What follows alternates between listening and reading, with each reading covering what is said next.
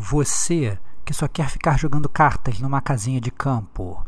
Você que dá rage kit até com o personagem principal do jogo.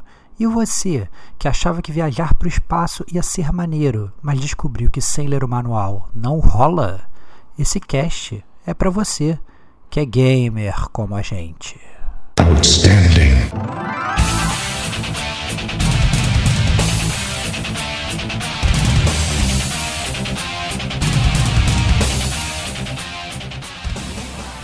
Rodrigo Estevão. Não, é, não são aqueles inimigos do Bruce Lee que ficam esperando o Bruce Lee matar todo mundo.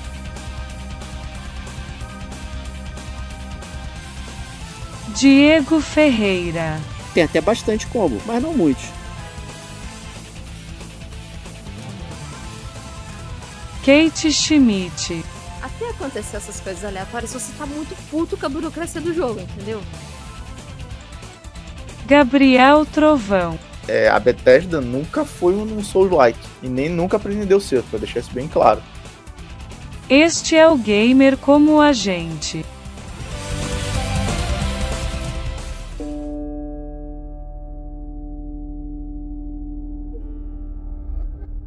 Olá, amigos e amigas gamers, sejam bem-vindos a mais um podcast do Gamer como a gente. Eu sou o Diego Ferreira e estou na companhia de Rodrigo Estevão. Salve, salve, amigos do Gamer como a gente. Mais uma semana, mais um podcast e mais jogos para serem detonados, né? Só isso que eu digo, cara. É isso aí. Sem clipar agora, porque estamos gravando em outro lugar. Então. Excelente, cara. Me deixa voar, meu irmão. Me deixa voar, me deixa voar, cacete. Também estamos com Kate Schmidt na área. Fala, amigos do Gamer como a gente. Eu estou aqui presente, mas a minha alma está lá no espaço de Starfield. Que isso, caramba. Isso, que isso. Que Pô, devia ter falado uma frase dessa Polêmica. de efeito também. Meu corpo está aqui, mas a minha alma está no mar de estrelas, alguma coisa assim, né? Olha só, cara. As, as, almas de vocês estão em muitos lugares, cara. Eu não quero ser amigo de vocês, não, cara. Mas quem está aqui agora também é o nosso amigo Gabriel Trovão, o Thunder, de volta aí depois de muitos anos. Seja bem-vindo aí na área. Obrigado, pessoal, obrigado. Também vim de uma galáxia muito, muito distante para cá para participar mais uma vez com vocês aí. ajudar nesse detonando aí. Show de boleta. Quem viu a capa então já sabe, né, dos jogos que a gente vai falar, mas se você está só ouvindo, eu que não vou revelar. Continue ouvindo aí para saber o que, que, vai acontecer. Mas antes da gente começar, Stevox, temos uma pequena errata aqui para falar, né? É, uma pequena errata, a gente no nosso podcast News, né, é, no News agora de setembro, a gente inclusive fez um overview dos novos planos da, da Game Pass, do aumento e tal, não sei o que, e um dos pontos que a gente tinha salientado é que não era possível comprar mensal, era só possível comprar o pacote de um ano. E isso é um erro. É, a, a, Sony ela permite sim que é, os gamers eles, eles é, contratem um pacote mensal ou até trimestral, salvo engano. Obviamente vale mais a pena financeiramente você comprar o anual, e é o que a gente eventualmente acaba fazendo para tentar gastar menos dinheiro, mas sim é, isso ocorre, então vale aqui fazer essa meia-culpa aqui, o, o erro daqui da gente gamer como a gente. A gente faz essa errata aqui nesse cast, que é o primeiro cast logo após o Gamer como a gente News, mas no próximo Gamer como a gente News a gente menciona isso de novo. A ideia é que a gente abote até na pauta aqui para não esquecer, mas é, é. importante é. a gente a gente salientar essa parada para não porque obviamente, né, os gamers eles têm que ficar bem informados, né? É isso aí, para relembrar aí e tal, tudo mais. Mas é isso, gente. Então, assim, comparativamente falando, o Game Pass mensal é mais barato que o, o top de linha da Sony, né? Que, que é o Deluxe. Né? Que, é, mas você não pode comparar o top de linha, você comparar não, com não, o extra. É, sim, mas eu tô falando os valores mais caros, né? E, mas assim, o, o extra é R$ 52,90 por mês sim. e o Game Pass é R$ 49,90. Entretanto, né, o anual da Sony é mais barato, tem um desconto muito maior para você pagar. Então, assim, hoje agora vamos colocar assim que estão equiparados dependendo de como você quer pagar aí.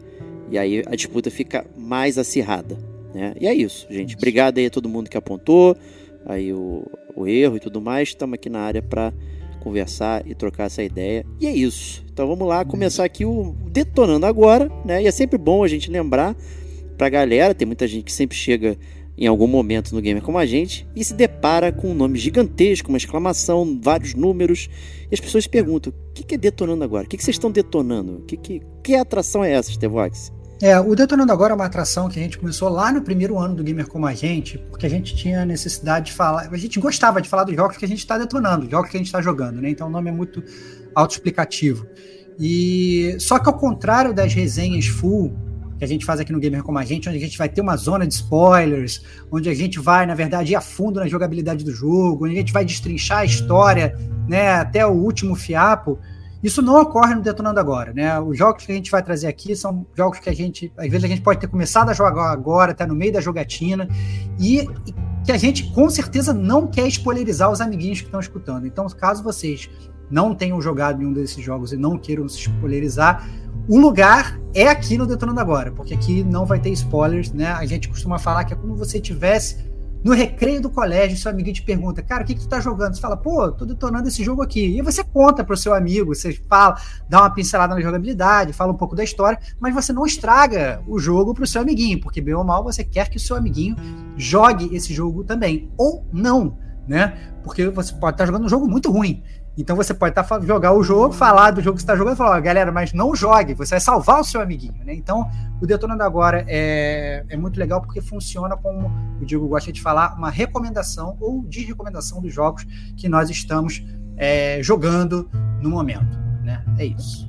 É isso aí. Então, para começar, né, a gente vai fazer a famosa roleta aqui, clássica, aleatória, Rogue, Rogue Roleta. Né? A gente nunca sabe onde ela vai parar. Mais conhecido é, como o dedo inquisidor do Diego, cara. Que, que, é. Então vai rodar aqui, ó. Caiu no nosso amigo tchananana, Estevox. Excelente, o que você adoro, está cara. detonando agora? Cara, então, galera, eu seguindo aí a minha, a minha mística é, de jogos de carta, né, depois da minha grande saga de Slay the Spire, né, só, só no PlayStation foram mais 140 horas, mais, sei lá, mais 30 horas no celular, provavelmente, mais 20 horas no Xbox e tal. É, eu, eu não vou falar que eu desmamei, porque eu, eu, o Slay Spire é meu jogo de conforto, mas é, eu migrei para um outro jogo de cartas que eu, inclusive, já zerei, só que eu não consegui parar de jogar também. Que isso, gente? É, que é o Inscription. É, o Inscription, para quem não né, para quem não jogou, ele foi lançado em 2021. Ele é um jogo indie também. Ele é um jogo de cartas, né, um deck building, como eles gostam de falar. Ele é roguelike, então tem todas as mecânicas de roguelike que a gente pode né, destrechar daqui a pouquinho. Ele foi desenvolvido pelo Daniel Mullins Games. Daniel Mullins é um brother, né, que tem um estúdiozinho. E já estava engano, tem outros dois ou três jogos e foi publicado pela Devolver Digital. Né? É... E é um jogo de, de cartas, é isso. Né? E é o meu, meu novo vício. Tá foda, tá foda sair do Inscription, porque é muito, muito, muito, muito bom. Tô muito curioso é para saber como é, é que é. Como é que eu faço? Como é que eu faço para explicar o Inscription? Vamos lá. O Inscription, ele não é um jogo de cartas tradicional, porque ele mistura jogo de cartas, com jogo de puzzle e até com pitadinha e jogo de terror. Então Opa, ele é então. ele é as três coisas ao mesmo tempo, cara. Que isso, cara? Você vai, vai gostar pitadinha, você não vai você não vai ficar com medo, mas você vai ficar ah, apreensivo, você vai ficar apreensivo. No momento do jogo que eu falei, caraca, meu irmão, o que vai acontecer comigo? Cara? Será que eu vou morrer? ah, é, não, porque como é que funciona o jogo, né? O, é, o jogo de cartas, quando você vai jogar, ele se passa numa mesa é que você, inclusive, você, você senta à mesa para jogar cartas. Então você está ah. como se fosse ah. numa, numa, numa, numa, um chalé de madeira no escuro, no meio da selva, é, e você está jogando cartas com uma pessoa que você não consegue ver quem é, você só vê os olhinhos assim brilhando no escuro. É um, dá, é um, é um grande mistério. E aí você senta-se à mesa e você começa a jogar cartas com aquela pessoa. A pessoa fala: Vou te ensinar a jogar um jogo. Você começa, aprende a jogar o jogo, começa a jogar o jogo com aquela pessoa. Qual é o, o gimmick da parada? É porque em alguns momentos, né, é, depois de um tempo jogando o jogo, aprendendo o jogo, o jogo, a pessoa vira para você e fala assim: Não, cara, então, pode se levantar aí, cara. e você levanta e você consegue andar pela, pela casa, que é pela sala onde você tá, na verdade, ali, pela aquela cabana, aquele chalé ali no meio da selva. E você tem puzzles para resolver ali dentro, que vão modificar o jogo que você está jogando. Entendeu? Então, às vezes, você vai pegar um item ali, vai conseguir desbloquear um item que você vai conseguir jogar numa, usar numa partida, você vai desbloquear uma carta que você vai usar numa partida. Às vezes, para você desbloquear um puzzle, você tem que fazer alguma coisa dentro do jogo de cartas para desbloquear o puzzle, sacou? Para você poder usar. Tipo assim, imagina aí. assim, dando um exemplo assim fictício, né? Porque não, porque obviamente se eu explicar o puzzle eu eu estrago. Mas vamos supor, por exemplo, que você é, quer abrir, sei lá, uma gaveta. Tô dando um exemplo fictício, isso não existe no jogo, tá? E aí, de repente, no meio do jogo aparece uma carta que é, sei lá, uma chave.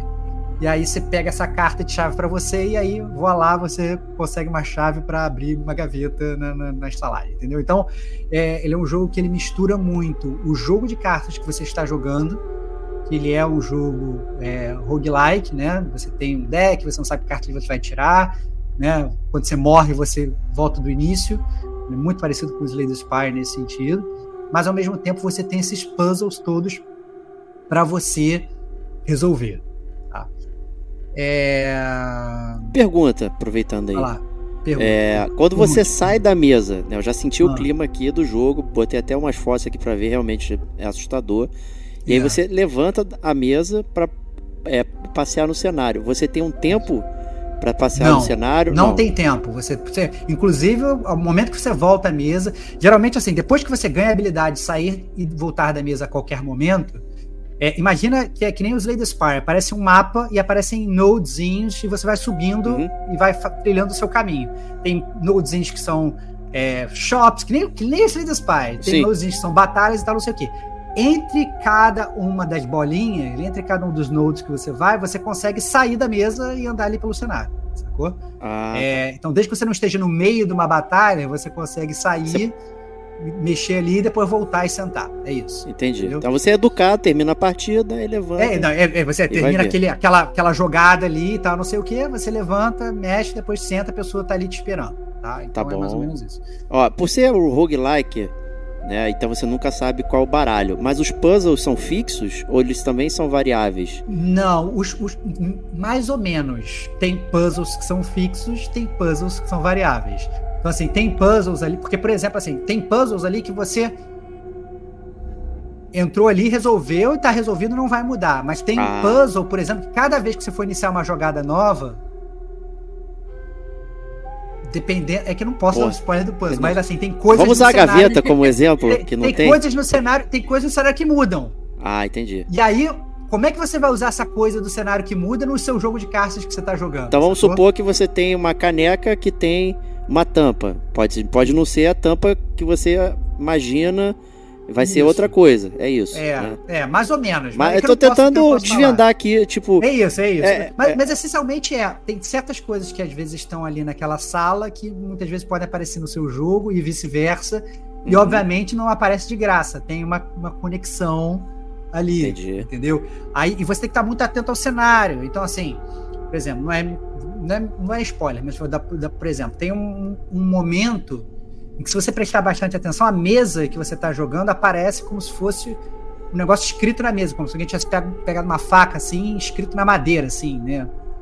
E aquilo é um código para você usar em algum outro lugar, mas como você está jogando cartas ali, entendeu? Não é sempre que você vê aquela mesa ali sem as cartas e tal, não sei o quê. Então, assim, tem várias coisas que você tem que, às vezes, ficar prestando atenção no cenário para você notar e falar, caraca, que parada é essa aqui?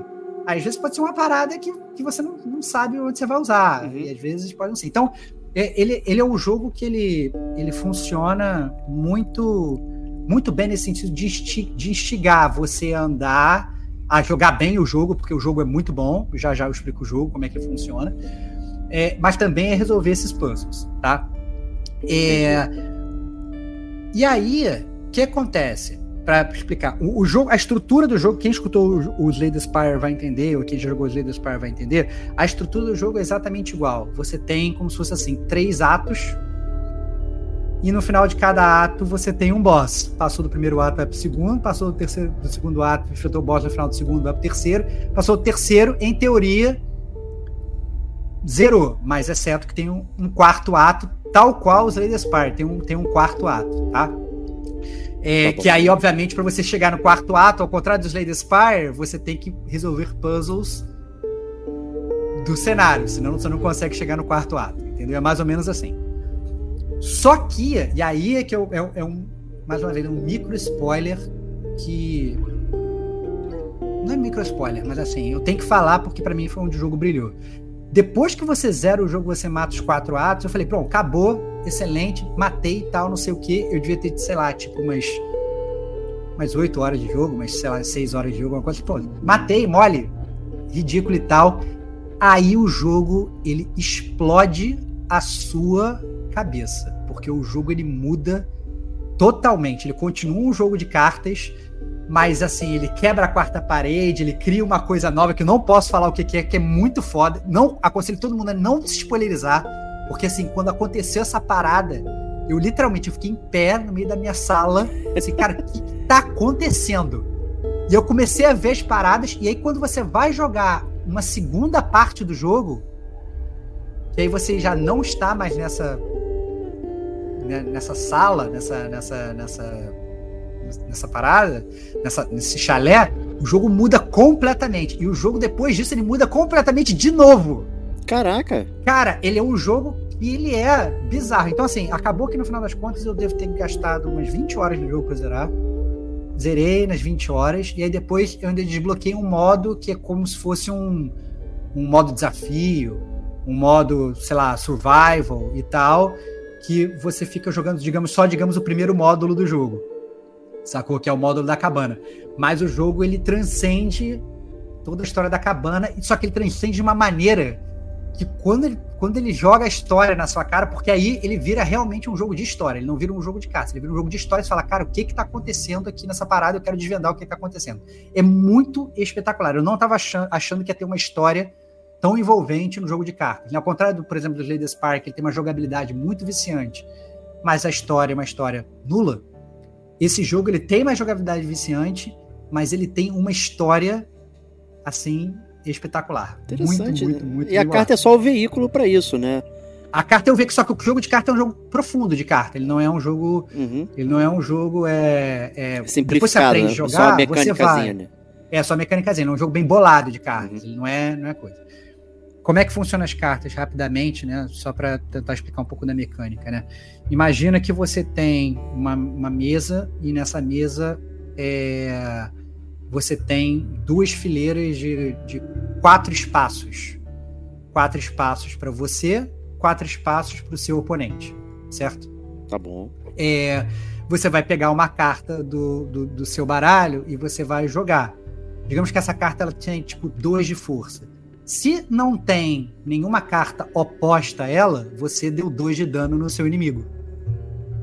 Se tem uma carta oposta, seu, am- se seu oponente ele colocou uma carta ali na frente, você vai tirar dois de dano daquela carta e não do, opor- e não do, do cara que está jogando contra você. Né? Uhum.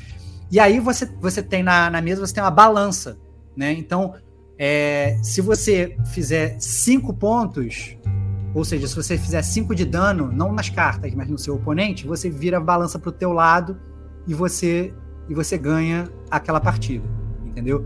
Então, é, o objetivo é chegar nesses, nesses cinco pontos de dano para você, pra você coisar. Obviamente, se você deu dois pontos de dano, mas aí depois o cara deu três pontos de dano, é uma balança. Então, vai ficar três pro lado dele, dois pro seu, dá um líquido de um para ele, entendeu? Então ele precisaria fazer mais quatro, né? Então, Entendi. muitas vezes quando você vai jogar a carta, você fica pensando, vale mais a pena eu dar dano direto no cara ou eu tirar ou tentar matar essa carta que a cada turno tá me dando mais dano, entendeu? Então, é, é um jogo que você tem que, tem que pensar. E outra coisa também legal do jogo é que as cartas, para você jogar as cartas, você tem que, você tem que fazer sacrifícios. Eita. Então, por exemplo, é, a carta base do jogo é um esquilo. O esquilo você consegue jogar na, na mesa sem nenhum sacrifício. Você pega um esquilo e você joga na mesa. Se você quiser jogar, por exemplo, sei lá, um tatu, E o tatu ele vai é, dar mais dano do que o esquilo. O esquilo não dá nenhum dano, ele tá lá só para morrer. Digamos que para você jogar um tatu, você precisa fazer um sacrifício de sangue. Ou seja, você tem que matar um esquilo. Então você joga o esquilo, aí depois você pega o seu tatu, sacrifica aquele esquilo e joga o tatu na mesa. Entendeu? Então é uma carta que ela precisa de um sacrifício. Aí, digamos, por exemplo, que você precisa. Você quer jogar, sei lá, um tubarão. Né? O tubarão ele precisa de três sacrifícios, não precisa de, de, de, de, um sacrifício. Então você tem que pegar três cartas suas que você já botou lá na, na mesa e você tem que sacrificar aquelas cartas para você poder jogar o seu tubarão. Entendeu? Então, é, você tem que sempre que pesar assim quantas cartas você vai deixar na, na, sua mesa, porque ao mesmo tempo as suas cartas elas são o seu ataque, mas elas também são a sua defesa contra o cara que está tentando tirar ponto de você. Né? Às vezes vale, vale a pena você sacrificar todas as suas cartas para botar um tubarão que vai dar um puta dano no cara. Mas, como na verdade o próximo turno vai ser do cara, se você tirar todas as suas cartas, pode perder toda a sua defesa, ele pode ganhar no próximo turno. E aí você, o tubarão não vai nem conseguir jogar, entendeu? Então, é. É, é muito uma, um jogo não só de como você joga a carta, mas também quando e o posicionamento da carta no Pô, interessante ali, entendeu? Cara, é muito legal, muito técnico e, e assim é, é, é muito foi que eu não posso, não quero spoilerizar coisas que acontecem. Não, claro. Durante o jogo, né? Mas Botar assim, no lugar certo aqui. Logo no início do jogo você vai jogar uma carta, a carta começa a falar com você. Assim, brother, o que que tu tá fazendo aqui? Tu fala, como assim? Sabe? É uma parada, fala, cara, como assim a carta tá falando comigo? E aí a, a, a é, é uma história que, que rola toda por fora. É muito, muito, muito maneiro. Né? Pô, é, com, essa, com essa temáticazinha de terror, assim, principalmente no primeiro ato, que você fica com medo, assim, você não sabe o que está acontecendo aqui, como é que eu faço para sair daqui, né? É, é bem legal, bem maneiro mesmo. E a arte dele é muito maneira, né? Eu tava. Eu é, tinha a visto arte é muito. Boa. Pô, é bem interessante, né? A arte é muito boa. É um jogo que ele tá de graça na, na PSN Plus Extra, né? Salvo engano, ele tava de graça no Game Pass também. Tava, ele tava na Game Pass. Ele, ele tava na Game Pass. Pra Game Pass, acho que Day One. Isso, ele veio pra Game Pass na Day One de graça. É... E no Steam, eu teria que buscar aqui. Busca aí, Diego, você que é o craque de buscar essas paradas rápido. Peraí, vamos é... Eu, tava, eu acabei clicando no Nintendo. Não sei porque eu fui ver no Nintendo. Tá 30 reais na. É, não, R$49,90. R$49,90. É, é, mesmo assim, cara, R$49,90. Pra, tem gente que fala assim, ah não, pra jogo indie é caro e tal. Cara, mas Pô, vale. Vale de uma tá forma ótimo. absurda. Né? E eu acho que deve ser um jogo muito bom para jogar no portátil também. É. Então, assim, quem, quem tiver Nintendo Switch, né, por exemplo. Puta, jogo maravilhoso para você jogar no portátil. Mas tinha 30 mangos. Ele, ele tem, assim, uma curva de aprendizado ok? Porque, assim, eu, Cara, sou, eu, eu, pergunto isso porque eu sou meio perdida para jogos de carta. Eu, gosto, eu comecei a gostar de jogos de carta. É, tanto Cara, é que eu tem... comentei com vocês que eu comprei né, é, o Slay of Spire pro Nintendo Switch pra jogar no Nintendo Switch. Uhum. Então eu, tenho, eu fiquei muito curiosa para saber se ele. Se o jogo ele te apresenta bem as mecânicas, né? Te é, apresenta. Por exemplo, uma pessoa que, que é meio noob, assim, para jogos de cartas. Ele, ele te apresenta. É... Eu diria que, inclusive, assim, o tutorial dele é até legal, porque o tutorial é como se alguém estivesse te ensinando a jogar cartas, né? O cara fala assim, vou te chamar para um jogo de cartas. Você senta na mesa. O cara fala, então, ó, vou te ensinar a jogar. E aí o cara fala assim, joga essa carta. Aí você joga. Aí você, agora, joga essa outra carta. Aí você joga. E aí, joga essa terceira carta. Aí você joga. Aí o cara vira, parabéns, você venceu, vamos para o próximo round. Aí, eu sei que tem os três rounds, assim, que ele meio que vai te ensinando a jogar. E, obviamente, depois ele deixa você experimentar. Só que ele é um jogo que ele principalmente nesse, nessa primeira parte do jogo, ele é meio que feito para ser difícil no início, porque você tem que morrer. Você é, tem que morrer para resolver alguns puzzles, sacou? Você tem que morrer. Então, mas obviamente logo no início do jogo é muito difícil, logo que você começou, até como você não desbloqueou vários puzzles, você não desbloqueou vários itens que você consegue usar durante o jogo, é difícil chegar até o final. Então, ele é um jogo que funciona muito bem nesse sentido, né, de você conseguir é, é, e aí você começa a entender o que, que é bom e o que, que é ruim do jogo, né? Então, assim, pô, é, essas cartas aqui eu gosto, né? Tem, a, a, tem, algumas cartas que elas passam a ter é, é, umas insígnias nelas, assim. Então, E aí aquela carta não só ela tem um, uma vida, mas um ataque, mas também ela tem como se fosse um superpoder, né? E aí você tem que aprender também a sinergia desses superpoderes. Essa sinergia o jogo não te ensina, mas você jogando você começa a, a pensar, na verdade, assim, pô, tem uma carta aqui que ela sempre se movimenta para a direita, cara. Quando que ela pode ser interessante para mim no jogo, entendeu? É, depois que ela dá ataque, ela, ela, ela, ela vai para a direita. Ah, tem uma carta aqui que toda vez que eu é, toda vez que, que, ela morrer, ela volta para minha mão. Como é que você vai usar Passa... essa carta? É, é, que depois acho que você passa a ter um sentido mais de lógica, né? É isso, uma, é isso, é isso. Você é. vai jogando e, e, vendo como elas se comportam, né? O é resultado. isso, é isso. Ele é um, mas, mas o bom, assim, é que ele é feito para você é, realmente. Ele é recompensador você morrer e tentar de novo, sacou? Ele é recompensador. E toda minha sugestão é: toda vez que você morrer e começar uma nova run, dá uma olhada no cenário, vê se alguma coisa mudou, entendeu? Isso talvez te ajude a a, a resolver algumas coisas ali, entendeu? Boa dica, boa dica. Então é muito, muito legal. Às vezes, inclusive, você resolve alguns puzzles dentro do jogo e você escuta um barulho fora, sabe? Como se você está olhando para a mesa e de repente você fez uma parada e escutou um barulho fora da mesa ali. Que, caraca, o que, que aconteceu aqui? Tá, não sei o quê. Aí já sabe, cara, tem que terminar essa partida logo aqui, porque eu quero levantar da mesa, eu quero ver o que, que mudou, entendeu? Cara, muito, muito bem bolado. Muito, muito legal. Então, super recomendado. Se, se não tá Cara, tá de graça, o preço é barato, né? Então é, não tem erro. Super recomendado, eu acho que vale muito a pena. É... Quem, quem gosta de jogo de carta tem que jogar. Quem gosta de jogo que tem uma atmosfera de terror, não é exatamente terror, mas tem uma atmosfera que dá um medinho, é legal. Né? E quem gosta de puzzle, eu recomendaria também jogar um Inscription. Né? Ele tá em português ou não? Puta, boa pergunta, cara. Eu joguei ele em inglês. Talvez eu tenha que. Clássico vou... Stevox aí. Clássico Stevox, né, cara? Eu tô jogando em inglês. é... Vamos descobrir aqui. Tem em português. Tem fácil tem português? Ó, então acho que em português pode vai, vai ficar até mais fácil de jogar, na verdade, porque é, obviamente não que tenha muita leitura, não tem muita leitura, mas obviamente o personagem fala com você você quer entender o que ele está falando, senão você não vai aprender a jogar o jogo, né? Então, a... Mas assim, ele, ele exige muito menos leitura que os Lady Spire, por exemplo. Lady Spire você tem que ler o que cada carta faz. Pô, é, né? é verdade. Até você se né? acostumar, tem muita carta para você ler. Tem muita carta para você ler, até você descobrir qual carta, que, que aquela carta faz, você acaba lendo. Nesse não. Cara, a carta com bicho, o bicho ele tem pontos de ataque e pontos de vida. Ponto. E, e, às vezes ele vai ter uma insígnia de algum superpoder. Acabou, cara. Não tem ah, e, e quantos sacrifícios ele precisa para ser jogado. Você precisa de nenhum sacrifício, um sacrifício, dois sacrifícios, três sacrifícios ou quatro sacrifícios. Então, assim, você tendo.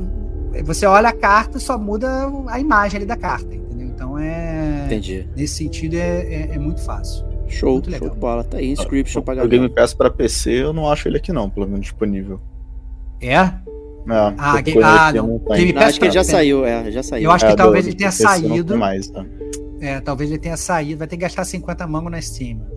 é isso. Já na é. Steam tá 30, tá 30. 30? Ah, então. Tá vai 30. ter que gastar 30. Cara, o 30 preço reais. oficial é 50. É um tá joelho e uma coca, meu irmão. Tá, é. tá valendo, tá valendo tranquilo tristeza esse tempo de 30 reais sendo uma coca no joelho, né? É, é, é, é, verdade. Mas também é um ótimo jogo, cara. É isso. É. Tristeza ser um joelho uma coca, mas ao mesmo tempo. É, é um péssimo é... joelho, mas um ótimo jogo. É isso, é isso. Um péssimo joelho, uma péssima Coca-Cola, mas vale mais a pena você comprar um inscription. Você vai ter aí muitas horas de diversão. Tanto que assim, eu terminei o jogo, eu já descobri tudo que acontece, e aí eu fui jogar esse. Que é praticamente um DLC, se não me engano, ele foi lançado depois.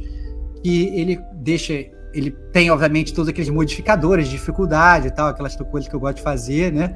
É, e aí ele ainda vai soltando algumas coisas da história. Então, mesmo já tendo zerado o jogo, eu ainda tô pegando algumas coisas da história que tô falando, olha que barato que eles botaram essa aqui, né? Então, é, pô, muito, muito maneiro. Merecido. Interessante. Pô, boa. Excelente. Já, já apertei o botão aqui, já tá no meu Playstation. Excelente, vai fundo. Vamos lá. É... Bom, vou, vou puxar a próxima pessoa aqui.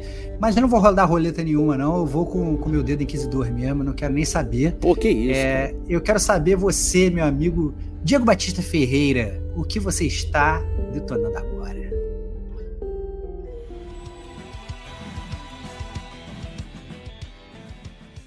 Que isso, vamos lá. Estou detonando Aí o fabulosíssimo Sea of Stars, o Mar de Estrelas, aí o RPG do momento da sabotagem, já mencionado inúmeras vezes aqui no Gamer Como a Gente. Recebi muitas perguntas lá no, no, no, nosso Instagram, o pessoal querendo saber se a gente está jogando e tal, não sei o que. Então parece que é um jogo muito aguardado é, pela galera, pela turma.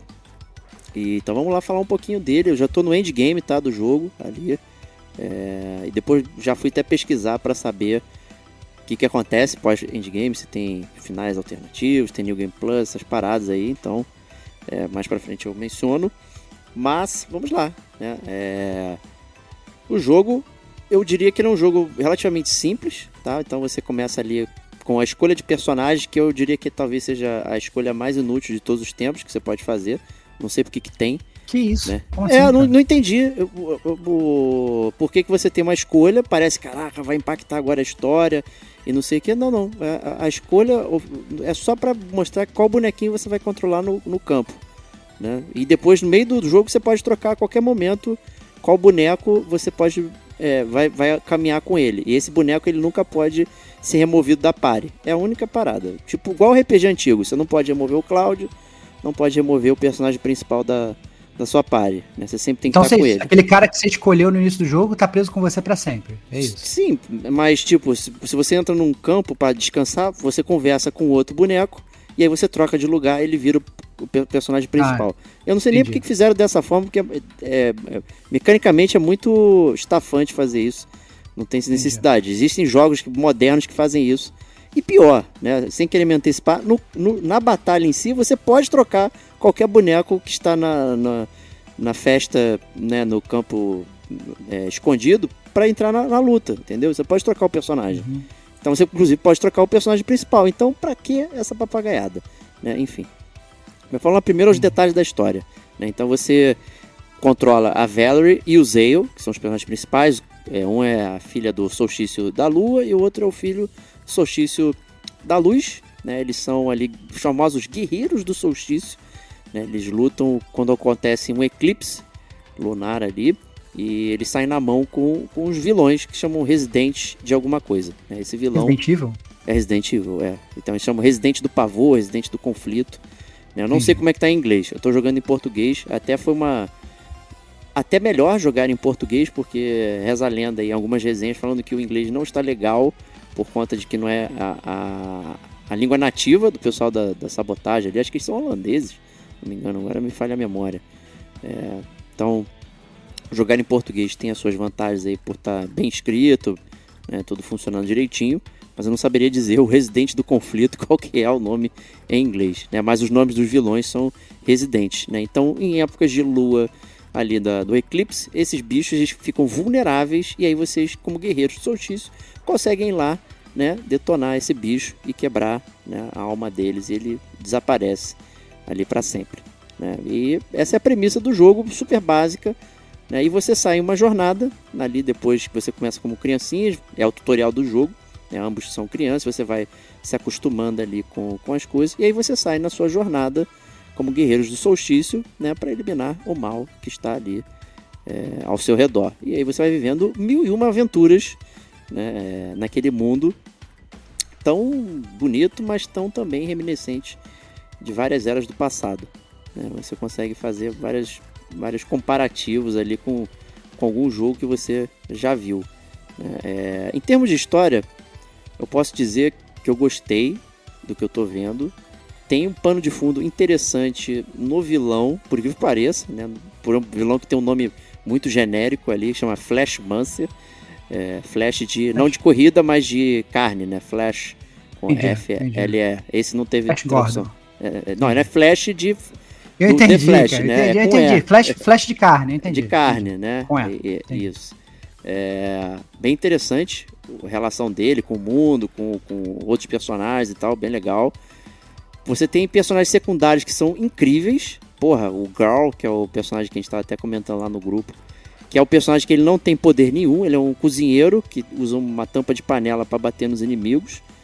E ele, ele tem um carisma absurdo, ele inclusive ele funciona muito mais como protagonista do que os dois que você escolhe. Isso foi para mim já foi a primeira decepção, né? Que os dois personagens que são digamos, né, os herdeiros da, da, lua, da lua e do sol, não sei o que, eles não têm, eles têm a profundidade de um pires de. de, de... Isso. É, é horrível, não tem nada. Tá metendo ele... pau nos personagens principais do jogo. Tô, não, eles, não, eles não são nada, gente. Eles não são nada. Eles só tem um nome e eles não fazem nada. Nada. Nada acontece com eles, eles não têm motivação nenhuma é, obscura, nem nada. Eles são, ah, vamos lá, gente, somos os heróis do X temos que matar os vilões. É isso. O, o Growl, em compensação, ele é o cara que movimenta a história inteira. Porque ele que interage, ele que encara os vilões, ele que fala tudo, ele que dá força. Caraca, maluco, eu fiquei impressionado. Como não dão destaque para ele nesse sentido, e a história só sai do lugar por conta desse personagem. Tem mais dois personagens secundários que, que entram na sua party também, que dão um banho ali nos dois personagens principais. E o cara, porra.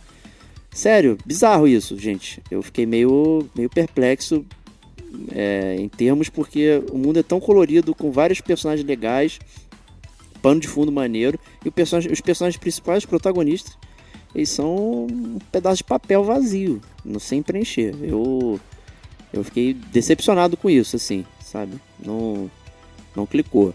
E a história é bem legal, tem, tem os seus momentos interessantes, mas estando no endgame, a não ser que tenha alguma coisa é, pós que eu possa fazer, ou um, e um final secreto, eu acho que a história vai ficar devendo, tá? Essa é a minha impressão.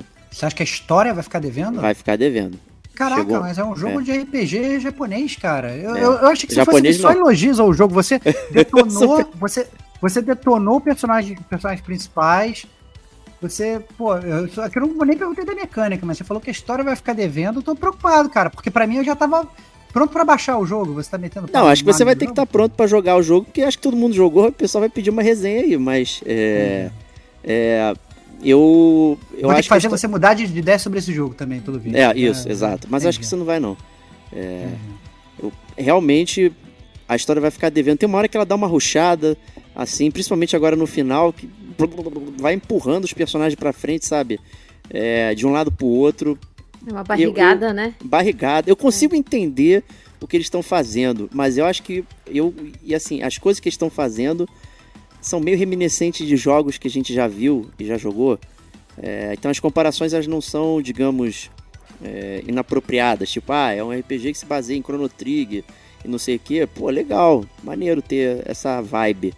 Mas vamos parar, ou vai fazer correto, ou não precisa fazer um facsimile, sabe? Então eu vejo cenários que são muito semelhantes aos do aos do Chrono Trigger, principalmente, que, pô, meu, não, sabe, não precisa fazer dessa forma. É, é surreal. O próprio mapa do mundo, que é igual do Chrono uhum. Trigger, o jeito que é montado, caraca, é o mapa do mundo horrível. Difícil navegação, para andar. Pô, não, não clicou, não precisava ter aquilo, apesar de ser muito bonito e tal. Enfim, é, essas coisas. Então, assim, mas, é, tá. para não dar muito detalhe da história, né? Não vou entrar. Tá, mas... então, então é, é, exatamente isso que eu queria migrar, porque eu queria, assim, cara, você jogou até o final. Assim, você já, já, a gente já teve histórias aqui no Gamer como a gente, tipo I Am Setsuna. Jogo de RPG japonês tradicional que você falou que era uma merda, começou a jogar, parou no meio e falou, cara, foda-se, não quero jogar essa parada Eu não parei mais. no meio, eu terminei o MC Tsuna. Ah, não. Anyway. Infelizmente. É, anyway, então, mas você foi sofrendo até o final no Sea of Stars ou, você, ou o gameplay, a batalha, a batalha de turno, como é que funciona? Como é que ou, ou isso é suficiente para manter o jogo pelo menos legal na tua Eu, eu acho que é isso, você falou a palavra certa, é legal. Eu tive que pô, considerando ali o, o, PlayStation 1, por exemplo, uma confluência de jogos de RPG. Eu joguei um monte, sabe, de variedades diversas de qualidade. Né? Então eu gosto muito do gênero. Então mesmo é tipo pizza, né? Pô, a pizza até a pizza ruim é boa. Né? Então acho que um RPG ok mediano que funciona bem também é ok para jogar, não é uma total perda de tempo. Né? Então a, a, a história ok, não suprema nem personagens brilhantes, dilemas morais absurdos. É, e com um sistema de batalha que eu também vou te falar que também não é lá surpreendente. É um sistema de batalha mais simplificado tá? Para facilitar a vida de provavelmente quem está chegando agora num RPG japonês, não feito pelo Japão, né? Mas um RPG no, no estilo. Tá? Então, começando, por exemplo, pelos personagens, né? Cada personagem tem apenas três habilidades que consomem MP. Três. Três. Hum. Olha o vacilo. e uma quarta habilidade que ele chama de Suprema, habilidade Suprema. Que aí você tem que encher uma barrinha de combo para poder é, lançar ela. Então, assim, cada personagem só tem quatro habilidades. É pouca diversificação. É, não é legal. Né? Então a gente tem cinco personagens, quatro habilidades, você tem 20 habilidades. Só no jogo inteiro. Não, é pouco. É muito pouco. E você praticamente já tem acesso a elas desde o início do jogo. Então, assim, chupeta. Né? É... Tem os combos, que é a reminiscência do Chrono Trigger. Você não ganha o combo usando os golpes do personagem, você ganha pegando no, no cenário. Tudo aí, tudo bem. Né? Você completa um puzzle no cenário, pega um baúzão e aí aparece lá, ah, você ganhou esse combo entre os dois personagens X e Y. Pô, legal, maneiro. Tem até bastante combo, mas não muitos. Né? E aí você Entendi. une os ataques de cada um para fazer é, lá o combo igual o Chrono Trigger, né? Então você tem combo para recarregar energia, um joga pro alto, o outro faz não sei o que, né? Enfim, uma série de, de coisinhas ali. E você tem três níveis de combo, né? Então você, conforme você vai batendo, você vai é, enchendo uma barra. Quando essa barra enche uma vez, preenche uma bolinha, duas bolinhas, três bolinhas é o máximo. E os combos eles consomem uma, duas ou três bolinhas é, para fazer. Né? Então, uma vez de três bolinhas, três vezes uma bolinha, duas bolinhas você pode usar uma vez, depois uma de uma bolinha, enfim, né? você usa a sua descrição, tá? Então, assim, pouca variedade no combate. É, inimigos, variedade bacana, bem, tem bastante inimigo diferente, gostei disso é, nos cenários. É, o sistema de turno é um turno interessante porque você não tem uma ordem dos personagens. Então, quando você tem o clássico turno, você normalmente hum. vê a caixinha dos personagens na ordem que eles vão aparecer para você jogar. Perfeito. Ou você tem a barrinha de velocidade que ela enche e quem encher primeiro pode, pode fazer o seu turno. Aqui não. Você sempre está no seu turno. Foi até a dúvida que o nosso amigo Rafa estava falando, que ele falava que às vezes ele dava um golpe e aí não era mais o turno dele, mas o lance é, você sempre está no seu turno e os inimigos te interrompem. Né? Então os inimigos eles têm uma contagem regressiva na cabeça. Né? Hum. É, que normalmente está em 3, 3, 2, 1, e alguns inimigos têm é, duas barrinhas de maior do lado do turno, quer dizer que eles, que eles são mais acelerados. Né? Entendi. E aí, o que, que acontece? Quando a barrinha chega em zero, o inimigo vai e te ataca. Você pode estar no seu turno ainda. Então você uhum. tem é, golpes a fazer, mas o inimigo vai lá porque chegou a, ele interrompeu o seu turno. Então o que acontece é que ele, ele não é, ele não é não são aqueles inimigos do Bruce Lee que ficam esperando o Bruce Lee matar todo mundo não. pra atacar o Bruce Lee. É, é isso. Tu tá atacando. É, ele, aí... ele, eventualmente ele te dá uma porrada, mesmo isso. que você esteja querendo atacar ele, sacou? Exatamente. Então ele não respeita o seu turno, embora você sempre esteja no seu turno. Então quando você termina o seu turno, é... se nenhum inimigo for te atacar, você volta de novo pro seu turno. Entendeu? Então você tem que agir de forma estratégica com algumas coisas que você pode fazer, como por exemplo é, alguns inimigos, quando vão dar um ataque superior, aparece em cima da cabeça dele é, as travas. Então, se você usar os ataques correspondentes às travas, você desarma o inimigo. Então, ele não faz o ataque supremo dele, o ataque que vai te dar muito dano. Isso vale para todos os inimigos, não só chefe. Inimigos comuns uhum. também, tá? Então vai aparecer lá duas luazinhas, quer dizer que você tem que dar dois golpes que tem o um efeito lunar. E se você conseguir isso, antes que o turno dele chegue, você desarma o inimigo, ele não ataca. Aí ele fica sem atacar, ele fica literalmente parado. Entendi. E isso é, um, é uma boa estratégia. Se ele stunasse, né? É, é um stun, assim, bem grande. Se você não conseguir stunar, vale a pena quebrar a trava, porque a trava diminui o efeito do inimigo. Então tá lá, 100%. Aí tu quebra três travas de 6, sei lá, então agora caiu para 50% a efetividade do ataque. Então você diminui, não impede, mas diminui. Então você tem que saber gerenciar. As travas em geral são meio aleatórias, não com os inimigos, mas com as suas oportunidades, né? Então às vezes você não tá com um personagem que vai causar aquilo, ou então você não tem nem como. Aparece lá duas espadas e uma lua. Pô, o cara da espada é a vez dele, mas ele não tem ataque de lua. Pô, então fudeu, não já era.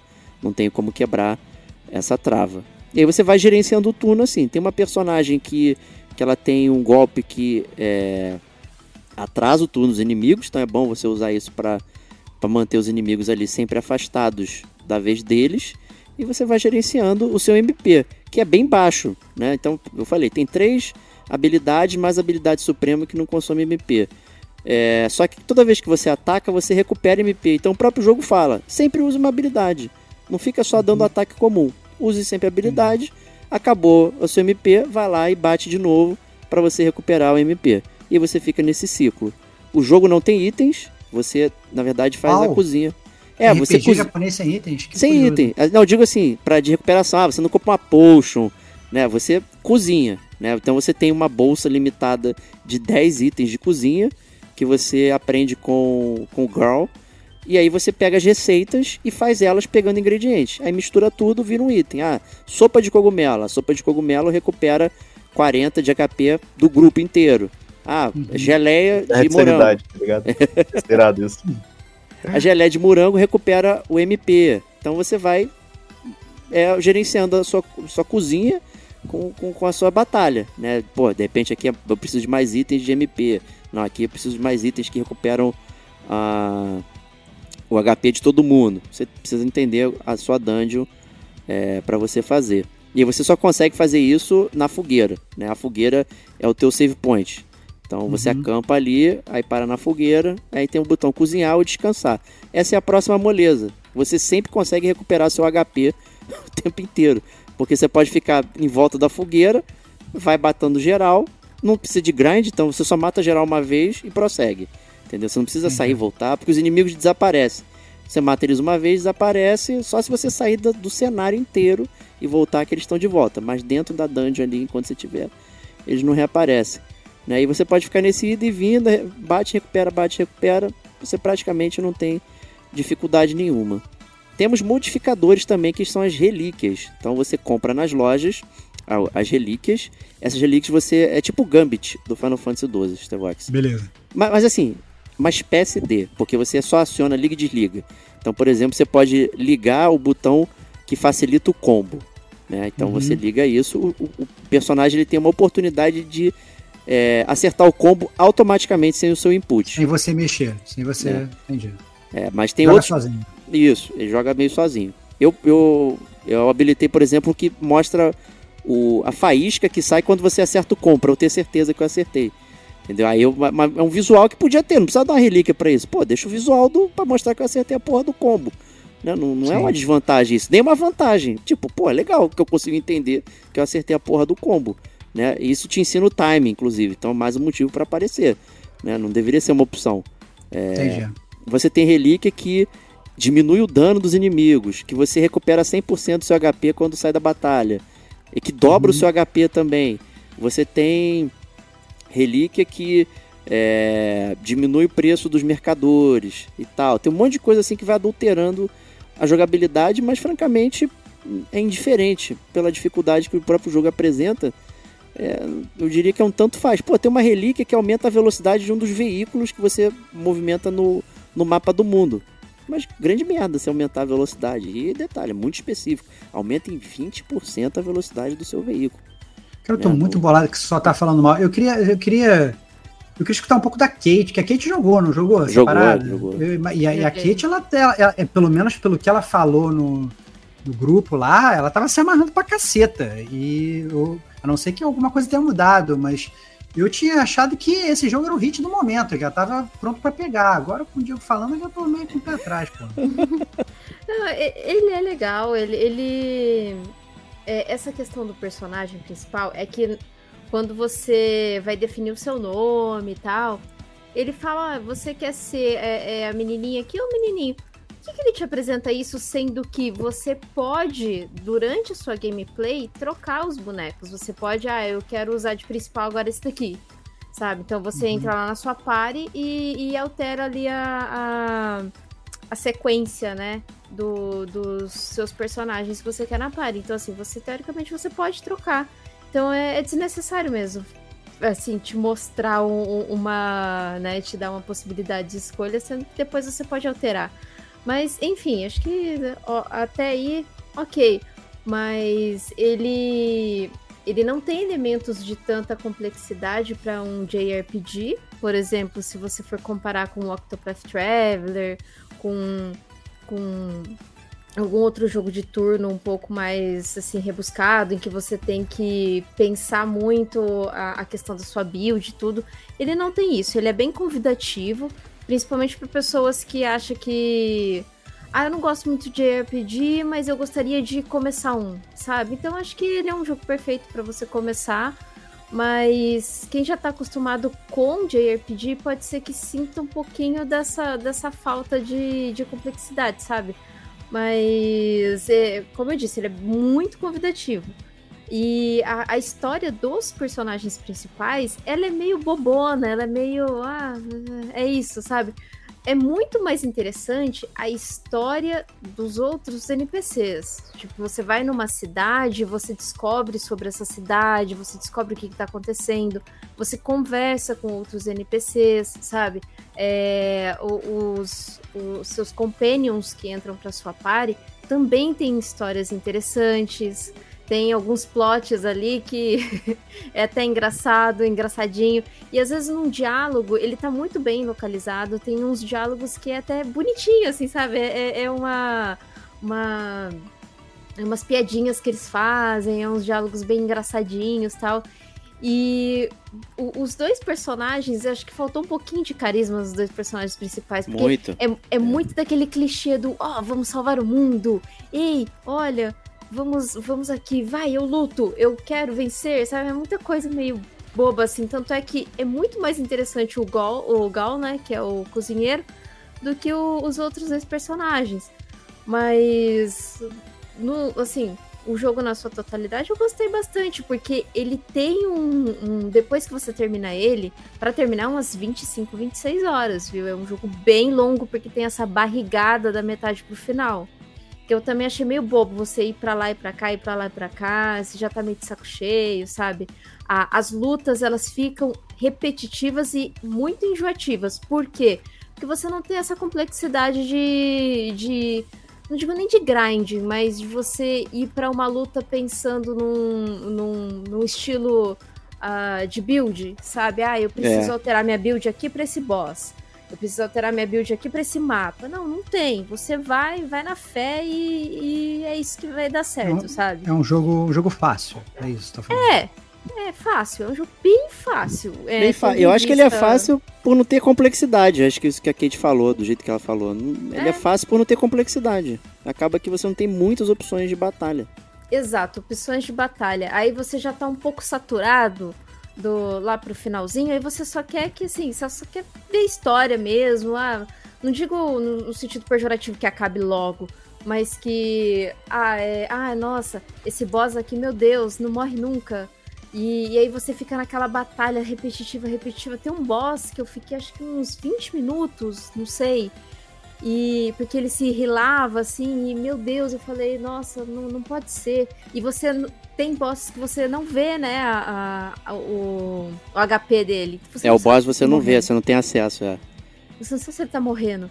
E ah, pra não, você ter acesso aos outros, você tem que usar o um anel também, né? Isso, mas ó, no boss tem um kill legal que conforme você vai batendo neles, vão ficando deformados ou, ou né, ah, nas é. capengas, né? Então Isso. você sabe que tá né, próximo de acabar quando você vê o boss mais defeituoso.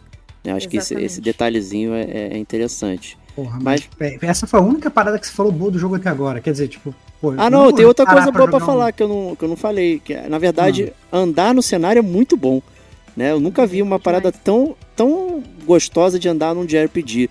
Que você sobe, escala, joga, joga uma cordinha, sopra um, um negocinho. Então é muito gostoso ficar no cenário tentar chegar nos lugares, nos caminhos, porque ele tá um cenário, ele é 2D, só que ele tem umas sombras e uma, umas elevações, você fica assim, será que é por aqui? Será que é por, por colar? É um jogo, um jogo bonito, essencialmente é isso. Não, ele é muito bonito, bem feitinho, animação e tudo mais. Ele claramente é entry level. É, para quem, como a Kate falou, se você nunca jogou um JRPG, esse parece uma porta de entrada legal pro gênero, né? É, embora, de novo, não seja japonês o jogo, mas ele realmente tem essa, aula, essa hora mais simples de levar tudo, né? Pro bem ou pro mal. Eu acho que isso é, vale para os dois lados, né? Por ser simples, atrai mais gente, mas também, né? Pode também não ser o suficiente para quem gosta de uma experiência mais robusta, como a própria Kate falou do Octopath Traveler. Muita gente fez a comparação. Ah, os RPGs do ano, pô, Sea of Stars, Octopath, muita gente está falando do Octopath Traveler em termos de robustez de história, de sistema de batalha, e, tudo mais. Em contrapartida do Sea of Stars, ele ganhou, por exemplo, no charme, é, nessas coisinhas que o jogo foi montando, trazendo interesse, que não necessariamente é o, é o que perdura durante o jogo. Chega uma hora, como a Kate falou, pô, meu, eu não aguento mais enfrentar esse inimigo aqui, porque eu sei que a batalha é assim assado, eu já sei o que eu tenho que fazer, o inimigo não dá tanto, tanta dificuldade. Porra, tu tá no final do jogo, eu tô no endgame, você não tá nem no nível 20. Como assim, cara? o nível não serve para nada. E aí é maneiro que toda vez que você. É, a evolução de nível, o Stevox, é tão hum. simples que ela não tem por personagem. É uma barra que enche pra todo mundo.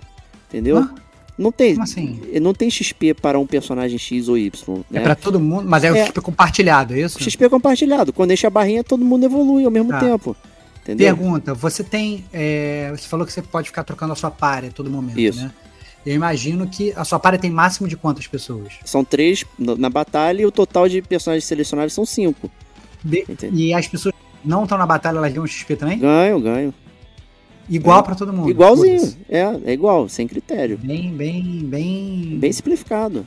Bem e assim, quando você mesmo. evolui, quando você ganha, troca o nível, você ainda pode evoluir um, um, um, um, um bônus adicional. Por cada nível te dá quatro itens a mais que você pode evoluir que são aleatórios, né? Então, ah, passou o nível, aí ah, você pode botar mais 8 de, de vida, mais 3 de ataque, mais 2 de mana, aí você ainda escolhe, então aumenta, todos os seus status aumentam e você pode escolher um para aumentar ainda mais. Porra, maluco, é só moleza, né? Entendi.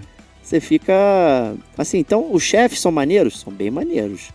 É, sabe, o desenho, os ataques e tal, mas nenhum te dá uma dificuldade absurda. Principalmente aqueles que eles fazem né? É bem fácil. É questão de tipo dizer, olha, esse bicho é perigoso, porra. Tem um que eu enfrentei agora no fim do jogo, ali no endgame, que fica, fica, aquela dica de que vai acontecer aquilo em algum momento. Aí tu fica, caralho, agora a batalha vai ser foda. Não sei o que. Aí, não. Uhum. Né? Não. Porra. Não.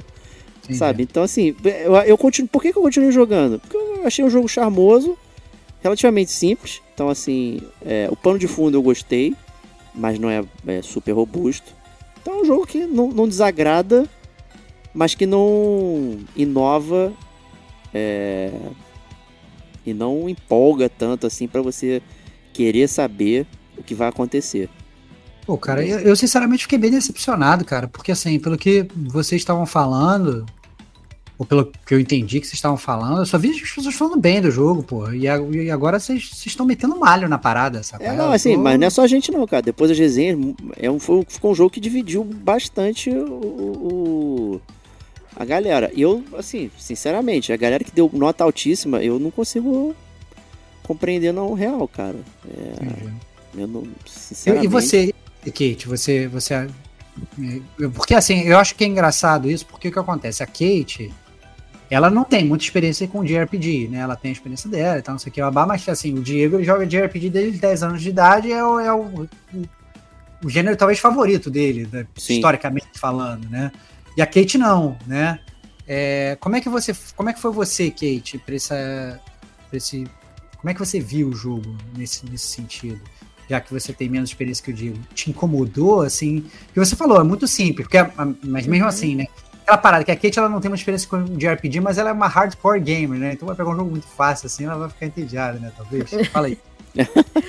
não, é, é, é, justamente isso, porque eu acho que eu comentei, acho que o Hugo no, no, no grupo falou: ah, que bom, é um, um indie vai ser rapidinho. Não é rapidinho, é, como eu já tinha dito antes, ele é com 25 horas, 26 horas, normalmente você finaliza o jogo. E eu nem tô falando no sentido de grindar, porque esse jogo nem precisa de grind, tá? É, é mais no sentido que realmente a história é muito grande, o jogo é bem robusto, né? Pelo, por ser um indie, ele é um jogo, um jogo bem robusto, mas tendo em vista que JRPG normalmente são jogos que drena a vida, mas justamente porque tem grind, tem toda essa complexidade. Ele não, ele já é um jogo mais assim, simples, ele é videogames. Ele é videogames, é isso, assim, ele não tem, não, não tem um, algo que você precisa, né, se dedicar. Mas no começo eu gostei, porque é aquele tipo de jogo que eu sempre falo aqui, é um jogo que você senta, joga e você não precisa pensar de montar build. Porque uma coisa que, que eu tava até comentando, que para eu jogar online eu tenho que montar build, ah, eu vou do que? No Diablo, por exemplo você tem que buildar algo, você, você tem que focar numa build, né? Você não pode sair distribuindo pontos e tudo mais. Mas, mas assim, é um jogo que você senta e joga e você curte. Então, para mim, foi uma experiência do tipo, no começo, um, foi, foi um mix de emoções, né? Porque foi um começo legal. Eu tava achando um jogo lindo, assim, um jogo bem. Bem. Assim, gostando, estava gostando. Mas da metade pro final, eu já não tava aguentando mais a batalha, sabe? Eu não tava uhum. mais aguentando aquela repetição de batalha. Ah, preciso escolher aqui, ah, o que eu vou atacar? Ah, tá, randomizou ali, hum, vai, vou atacar o ataque do lunar lá, que você tem que rebater. Então, assim, eu já tava. Deixa eu ficar apertando aquele botão. E tem um outro detalhe: é, quando você vai atacar, tem o timing do seu ataque. Quando você aperta o botão do ataque junto com o seu timing de ataque, a animação do ataque, você pode dar um crítico. Tá? Então, se você tem a possibilidade de tirar um pouco mais de HP desse inimigo. Então, você não só assim automa é, deixa no automático ali a, a, a, batalha, você tem que prestar atenção nisso, tanto para defender quanto para atacar. Mas você então, pode botar isso no automático também. É, é, é Tem a relíquia para isso. Tem a relíquia para isso, né? Que são os anéis que você vai pegando ali durante a jogatina. Mas é, é, é, que, tanto é que eu falei, né? O, o jogo ele tem um certo grau de trivi, trivialidade ali, que você ativa as relíquias e ok, você só vai vendo a história. Mas, cara, fica muito, muito, muito enjoativo e cansativo a batalha. Bastante, assim. É, finalzinho ali eu já não tava aguentando muito, não. Eu falei, não, mas vamos finalizar porque eu quero ver a história, eu quero ver o que tá acontecendo. É... Chegou a platinar, Kate, o jogo? Não, não platinei, mas a platina, ela é uma platina, em suma, tranquila, é uma platina que requer bastante que você vai jogar, porque depois que termina o jogo tem o um ending game, você consegue fazer mais algumas coisas e alguns bosses é, escondidos aí, opcionais. Então ele tem um ending game bem robusto. Para quem vai platinar é 45 horas, mais ou menos. Nossa senhora. Então assim, Nossa, não, eu já, eu já tava, talvez algum dia eu volte. Mas. Ih, peidou. Hum. Talvez algum dia eu volto. Amanhã. É. Amanhã eu vou estar tá voltando. Não, não vou. Tô, tô, tô, tô em outra. Tô em outra. É, mas é isso aí, o Sea Stars aí. Eu, eu tenho até um. Então, então uma recomendação dos dois, pelo não, que eu tô entendendo. Não, não recomendo, não, cara. Se você não, não só falou mal da parada, não. meu irmão. É, mas... Aí, Trovão, você que tá escutando que nem eu, quer falar algo bem da parada? Não, né, cara? Fugiu, fugiu, fugiu, fugiu, fugiu. Fugiu, né, pô? Porra, caraca, meu irmão. É, assim, o jogo tá de graça, né, gente? Então, vale a pena testar e ver qual é a impressão. Assim, o Inscription cara, também tá de graça e eu tenho certeza que é muito melhor do que, pelo menos. Não, eu, eu acho que vai ser. Só que você é. falou. Cara, eu já tinha baixado o Sea of Stars, cara. Agora eu tô quase deletando a parada, cara. Pô, cara, eu tava vendo aqui as notas. Pô, a IGN deu 10, o GameSpot deu 9, cara. Não é possível, cara. Não, tem coisa ali na, na resenha que não tá no jogo, cara. A pessoa, ela, ela inventou aquilo da cabeça dela. Não tá no jogo. Sabe, reviravoltas mirabolantes. Cara, não tem nenhuma reviravolta. Não tem plot, plot twist, twist, gente. Não tem, não tem plot twist. Não tem plot twist. Não tem. Não tem, gente. É... Eu, eu acho que assim, uma coisa que a Kate falou, que chega no meio pra frente, que você tá saturado do sistema de batalha, é que você só tá em dungeon atrás de dungeon. E qualquer um que jogou um RPG tradicional, olha o sono como velho. Né? Mas o jogo ele se propõe a isso, a ser velho. Ele, ele tem uma roupagem moderna, mas ele quer ser velho. E você transita em muitos lugares de pessoas. Então você vai em várias cidades. É sempre um prazer chegar numa nova cidade, você conversar com os moradores, roubar baú e comprar um item novo e fazer uma quest em volta e prosseguir. Né? Isso é, é, é o modelo básico. É você eh, estar lidando com, com outros NPCs. É básico do, do RPG japonês. Né? Tem, existem RPGs que são de grind, você ficar em, em dungeon, né? Aí é dungeon crawler. Esse não é um jogo que é dungeon crawler, ele não quer ser um dungeon crawler. Mas no final do jogo, você está em dungeon atrás de dungeon. Então você tem um mapa, sei lá, gigante, tem um, um local lá X, que eu não vou falar qual é para não dar, dar spoiler. Aí você entra, aí tem uma cena, legal. Aí você, beleza, então é, volta pro mapa, aí entra numa dungeon. Aí você completa a dungeon, aí você sai do outro lado, aí volta pro world map de novo. Aí anda teu bonequinho, entra na dungeon de novo. Por que, que não fez continuamente isso como se fosse uma coisa só? Porque você precisa sair pro world map ali, sem necessidade. Porque você dá dois passos e entra no negócio e é uma dungeon atrás da outra para você cumprir o mapa inteiro. Pô, é sacal. Aqui a gente tá falando aí. É, você tem duas conversas, nenhum personagem novo, é só batalha atrás de batalha. A navegação no cenário é bacana? Claro que é e tal, mas você não aguenta mais ficar batendo nos mesmos inimigos, né? Ou inimigos similares com poucas habilidades. Cada personagem só tem três habilidades. Três. É muito pouco para gerar variedade. Pô, acabei de ver a resenha aqui, combate é simples, mas gera muita variedade. Meu, porra, permuta aí, fera. Tem cinco personagens, cada um só tem três, que a quarta não conta. É muita variedade aonde? O teu MP é baixo, tem habilidade só pode usar uma vez. Sabe? É, é ridículo isso. Então, assim, é, Grain of Salt pra Sea of Stars, pra mim, Novo, porra, flop do ano, cara. Que merda. Que isso? É. Nossa. Que isso? Já tá. Que isso? Pra, mas eu, eu joguei. Não recomendo, não, imagina. Não, não, não, é, eu não achei é, é, um jogo ruim, mas ele não é, me cativou. Ele não cara, me cativou como eu achei que. Poço de coerência. Não vou te recomar, não. Flop do ano. Flop do ano pra mim. Ah, só acho que Caraca, foi o pior jogo do ano. Não, não, o jogo não é ruim, ele não faz nada de errado. Ele só não, ah, me cativou. Eu, tava, eu tava até vendo as imagens aqui, realmente o jogo ele, ele, ele é visualmente muito interessante. Eu é muito interessante. De, né? eu não sou mais fã de. Já, já gostei de RPG e tal, mas hoje em dia eu não tenho mais paciência para jogar. Mas eu tô vendo aqui a fluidez e tal da imagem, ele, ele é agradável. Por exemplo, para mim, que eu joguei o Chrono Trigger há mil anos atrás, Super Mario RPG, é, os Final Fantasy mais antigos, realmente, ele visualmente ele é agradável. Aí eu me questiono, porque ele parece ser fácil, acessível, porque, cara, convenhamos, Chrono Trigger e Final Fantasy tomavam um bom tempo da sua vida ali. Sim. Não, e não era fácil. Não era um jogo fácil.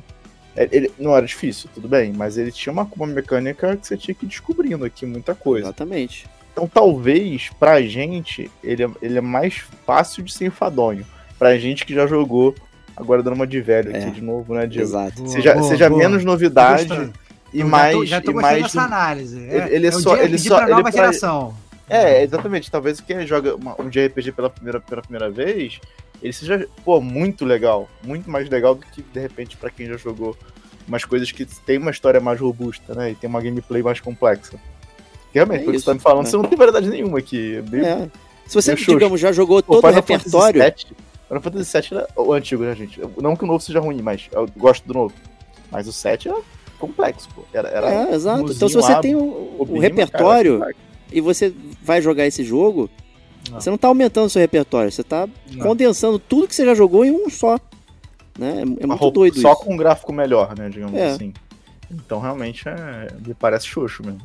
É, parece. pô, xoxo, é. Isso é brocochô do, do Brocochô. é, bubão. Mas é isso aí, gente. Sea of Stars aí, testem, vejam o que vocês acham se você é fã do gênero. É, é isso. Tá aí e para terminar então aqui, é, vou chamar nosso amigo Thunder para começar e aí vocês, você e Cara, Kate vão fazer esse último detonando. Chegou, chegou, a hora, meu irmão, porque eu tô, eu tô aqui enrolando só para escutar essa parada. Porque assim, já tá um papinho no grupo do WhatsApp, fala uma coisa, fala outra. Aí primeiro eu tava achando que é, tava um hate, aí depois agora já tá todo mundo amando, entendeu? Vocês estão de sacanagem comigo, cara. Quero saber o que vocês estão detonando agora.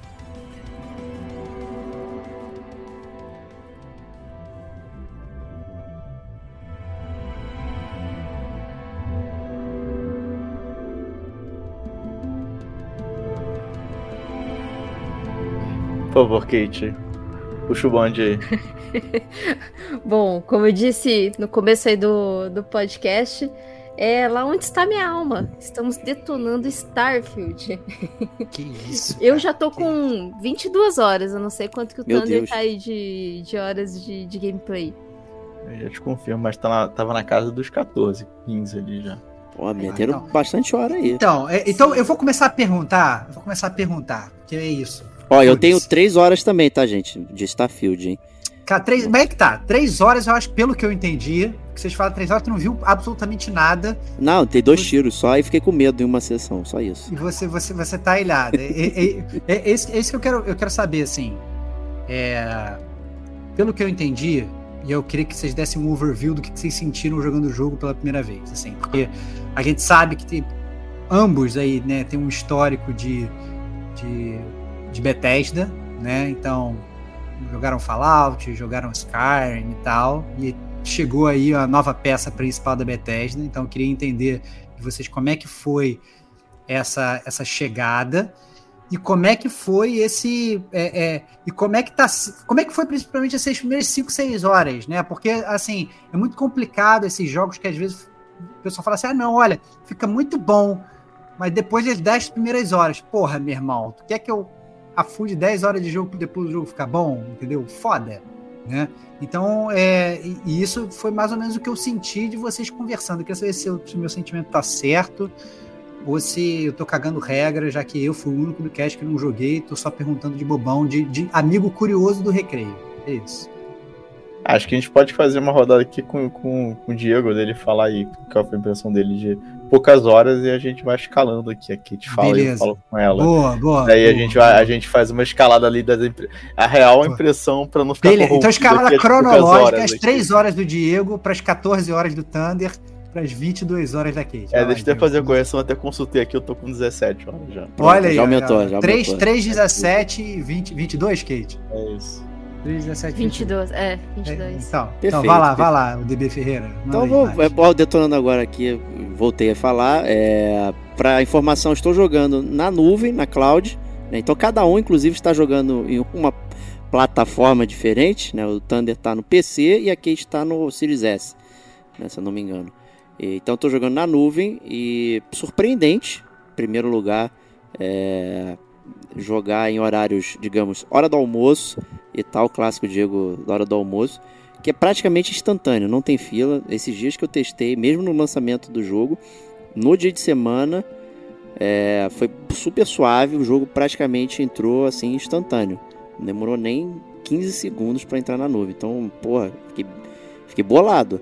Né? E esse, eu diria que talvez esse seja o primeiro jogo super robusto que eu estou jogando com mais horas. Né? Eu testei o Deathloop, testei Dishonored, joguei o Gears, mas o Gears é bem mais antigo e tal. O Starfield é realmente o jogo mais novo e recente aí. E, e jogar na nuvem realmente foi um teste legal e funcionou perfeitamente. Né? Obviamente você sente, digamos, é, não a performance, mas as, o, é, a piora gráfica, né? Então você tem ali, o, eu diria até que pode ser um pouco pior que o Series S.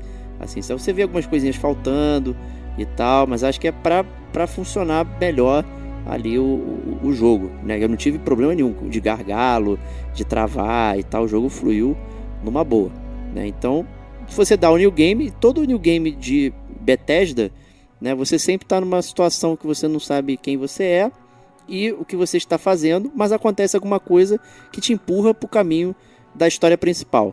Né? É, é isso que acontece o tempo inteiro, com graus diferentes de sucesso, né? ou de, de coisas interessantes. Né? O próprio Fallout 4, que a gente mencionou aqui, já fizemos o cast, e o, o até ele apareceu no top 10 plot twists, né? porque ele realmente é muito interessante para você começar a dar o ponto de partida. No Starfield, né? aí o jogo já muda porque a partida ela realmente é, digamos, vou chamar de obscura. Né? Então você tá, você é um minerador, chegou lá numa mina, está lá atirando em pedrinhas e de repente tem uma suposta pedra que você tem que pegar e quando você encosta você tem uma visão além do alcance, né? do universo, que do mar isso? de estrelas. Lion? É. Visão de Tandera, meu irmão. Visão de é. Tandera. E aí você desmaia e hum. acorda no, no hospital, né, na, na maca, e aí você pode desenhar seu personagem, né? Então, você lembra quem você é? Aí ele diz, eu lembro. Aí pronto, aí você lembra tudo quem Entendi. você é. Né? E aí você faz o rostinho, né, as papagadinhas todas, escolhe a sua origem, né? Então você tem três, três negocinhos para você escolher ali é, de, de, identidade, vamos botar assim, né? Eu usei, por exemplo, pais vivos, né? Eu achei curioso eu ter também. os pais vivos, né? Acho que todo mundo foi, muita gente escolheu que é interessante, ter pais vivos, né? Tem estrela, não sei o que, assim, tem uma série de, de coisinhas que você pode escolher. E, e, a classe, né? Então você tem várias classes, né? É, digamos assim, a classe, na verdade, é uma combinação de, de perks iniciais, né? Então ele tem um nome lá, sei lá, gangster, um, um exemplo.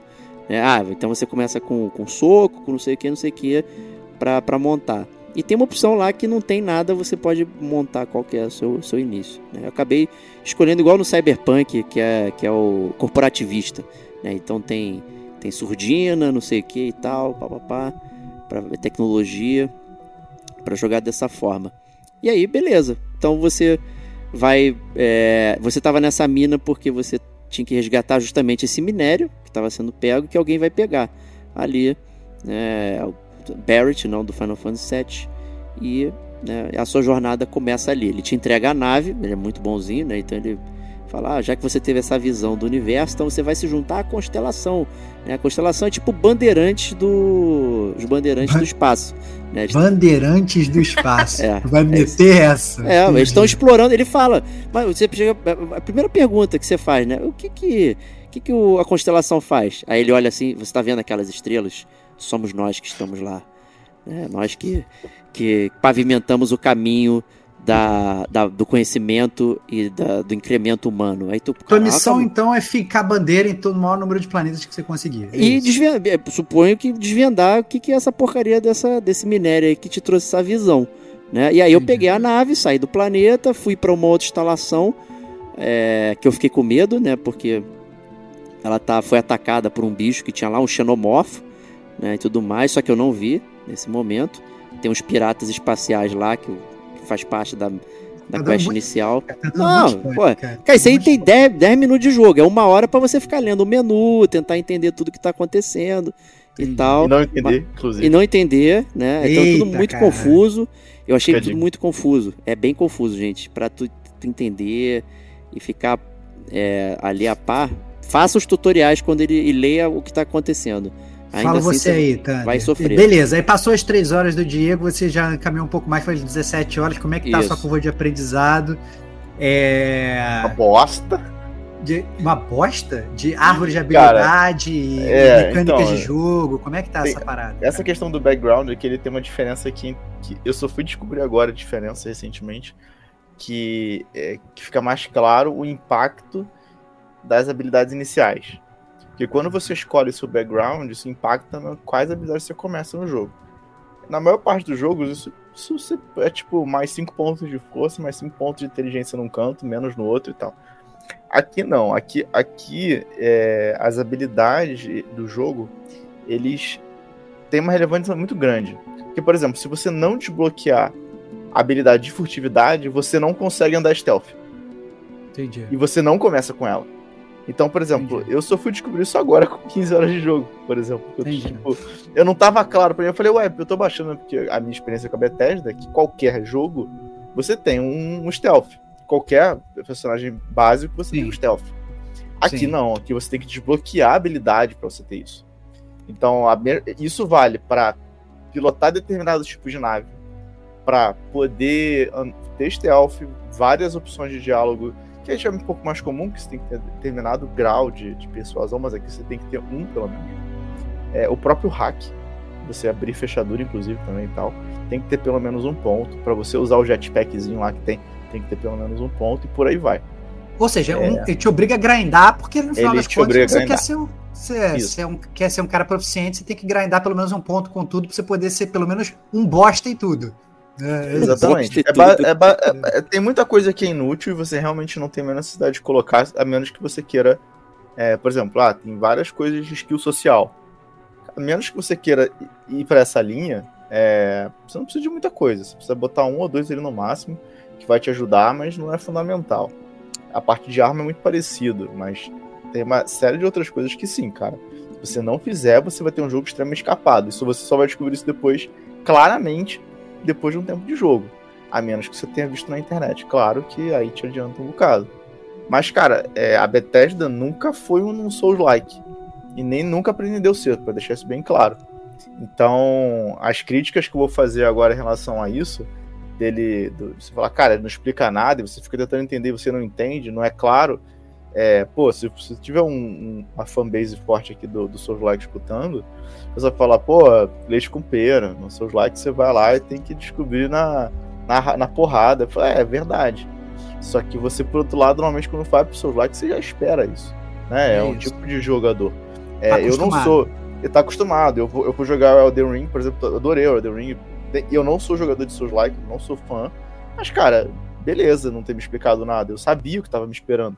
Cara, eu joguei muito Fallout 3, joguei muito Skyrim, joguei muito Oblivion, joguei muito Fallout 4. Falei, cara, é, é, para mim foi decepcionante em vários aspectos em relação a isso. Porque tudo bem, também nesses caras você também tem algumas coisas que não são bem explicadas, mas são algumas coisas. Esse é o ponto. E você, e você eu já sinto teve, que, cara, já teve então com... que acessar a internet para buscar esse conhecimento adicional que. Olha, ou, eu ou acabei não, esbarrando tá numa assim. coisa ou outra sem querer. Não foi nem voluntário. Foi tipo passando uhum. trend de, do Instagram, apareceu uma coisa ou outra. Eu falei, caraca, então é isso. É uma coisa meio, uhum. meio boba, né? Tipo, nossa, não tinha visto isso aqui, por exemplo. Eu não consigo lembrar nada de objetivo. Essa questão do, do, do background, por exemplo, comentei, não. Isso eu, já, eu, eu me toquei quando eu tava jogando, eu lembrei, foi, pô, não, a escolha que eu fiz. Aí quando eu fui começando a ligar uns pontos no outro, que eu me toquei que realmente tinha tido essa importância ligar uns pontos outros. E eu gastando ponto ali com a parte de tiro, e era desnecessário ter gastado tantas habilidades lá para melhorar a minha perícia com arma de fogo agora. Era mais jogo ter liberado o stealth para passar em determinadas partes. Entendeu? Não foi tão ruim, porque realmente eu fiz o personagem para ir para meter a cara e sair na mão. É... A Kate, até depois eu vou deixar ela para falar, que elas estão de ser um jogo burocrático. Ela depois elabora mais, mas foi, foi assim, uma, uma frase perfeita para mim. E agora sobre. Eu vou falar sobre dois pontos aqui, até para um pouco mais de pauta para a gente queimar. Que é. Primeiro, sobre a diferença de você jogar no, no, no PC e a história. Eu vou começar rapidamente pela história e vou falar do PC. A história, até a gente conversando no grupo, cara, é uma, é uma. A história principal que o Diogo também falou, que é costume, é costume meio que a Bethesda às vezes fazer uma história principal meio mais ou menos, e você amarrando com boas sidequests. E aí, aí até. Aí foi quando eu comecei a defender um pouco o jogo. Porque eu comecei a pegar mais sidequests que são muito legais, assim, meio que de facções e tal. Que você fala, pô, legal, isso aqui é. Maneiro. Bacana, maneiro tal. Te manteve instigado Cara, ali, querendo saber o que É o que tá me mantendo a fazer mais horas de jogo de fato.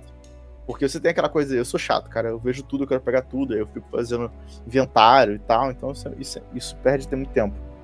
Mas a história principal é terrível, assim, pelo menos minhas 15 horas de jogo que eu já fiz no bocado de missão. Cara, é, mal comparando, é, uma, é, é tipo um, um, um, um Halo sub-15, sabe? Tipo, um negócio muito fluff, assim. Eu tava até brincando Caramba. com o jogo.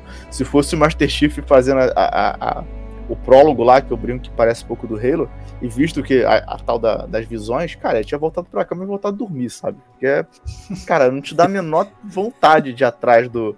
Pelo menos para mim, assim, que vi outras coisas que, por mais que sejam piegas nos outros, nos outros jogos da Bethesda, cara, você fica instigado aí ali, te provoca mais. É. O início do Skyrim é meio porco. Pô, quero saber Mas, onde cara, é que tá meu pai que tá aqui no meio desse mundo. Ou então cara, pega, roubaram meu filho.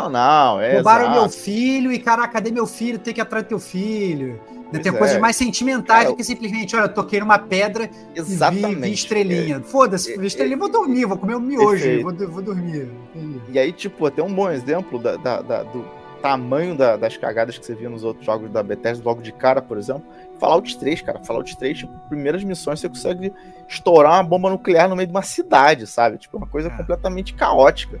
Eu não tô vendo isso ainda nesse jogo. Não tem nada que você vê um, um, um impacto, tipo assim, destruir um planeta sem querer, tá ligado? Tipo, umas coisas meio, uhum. meio loucas, assim.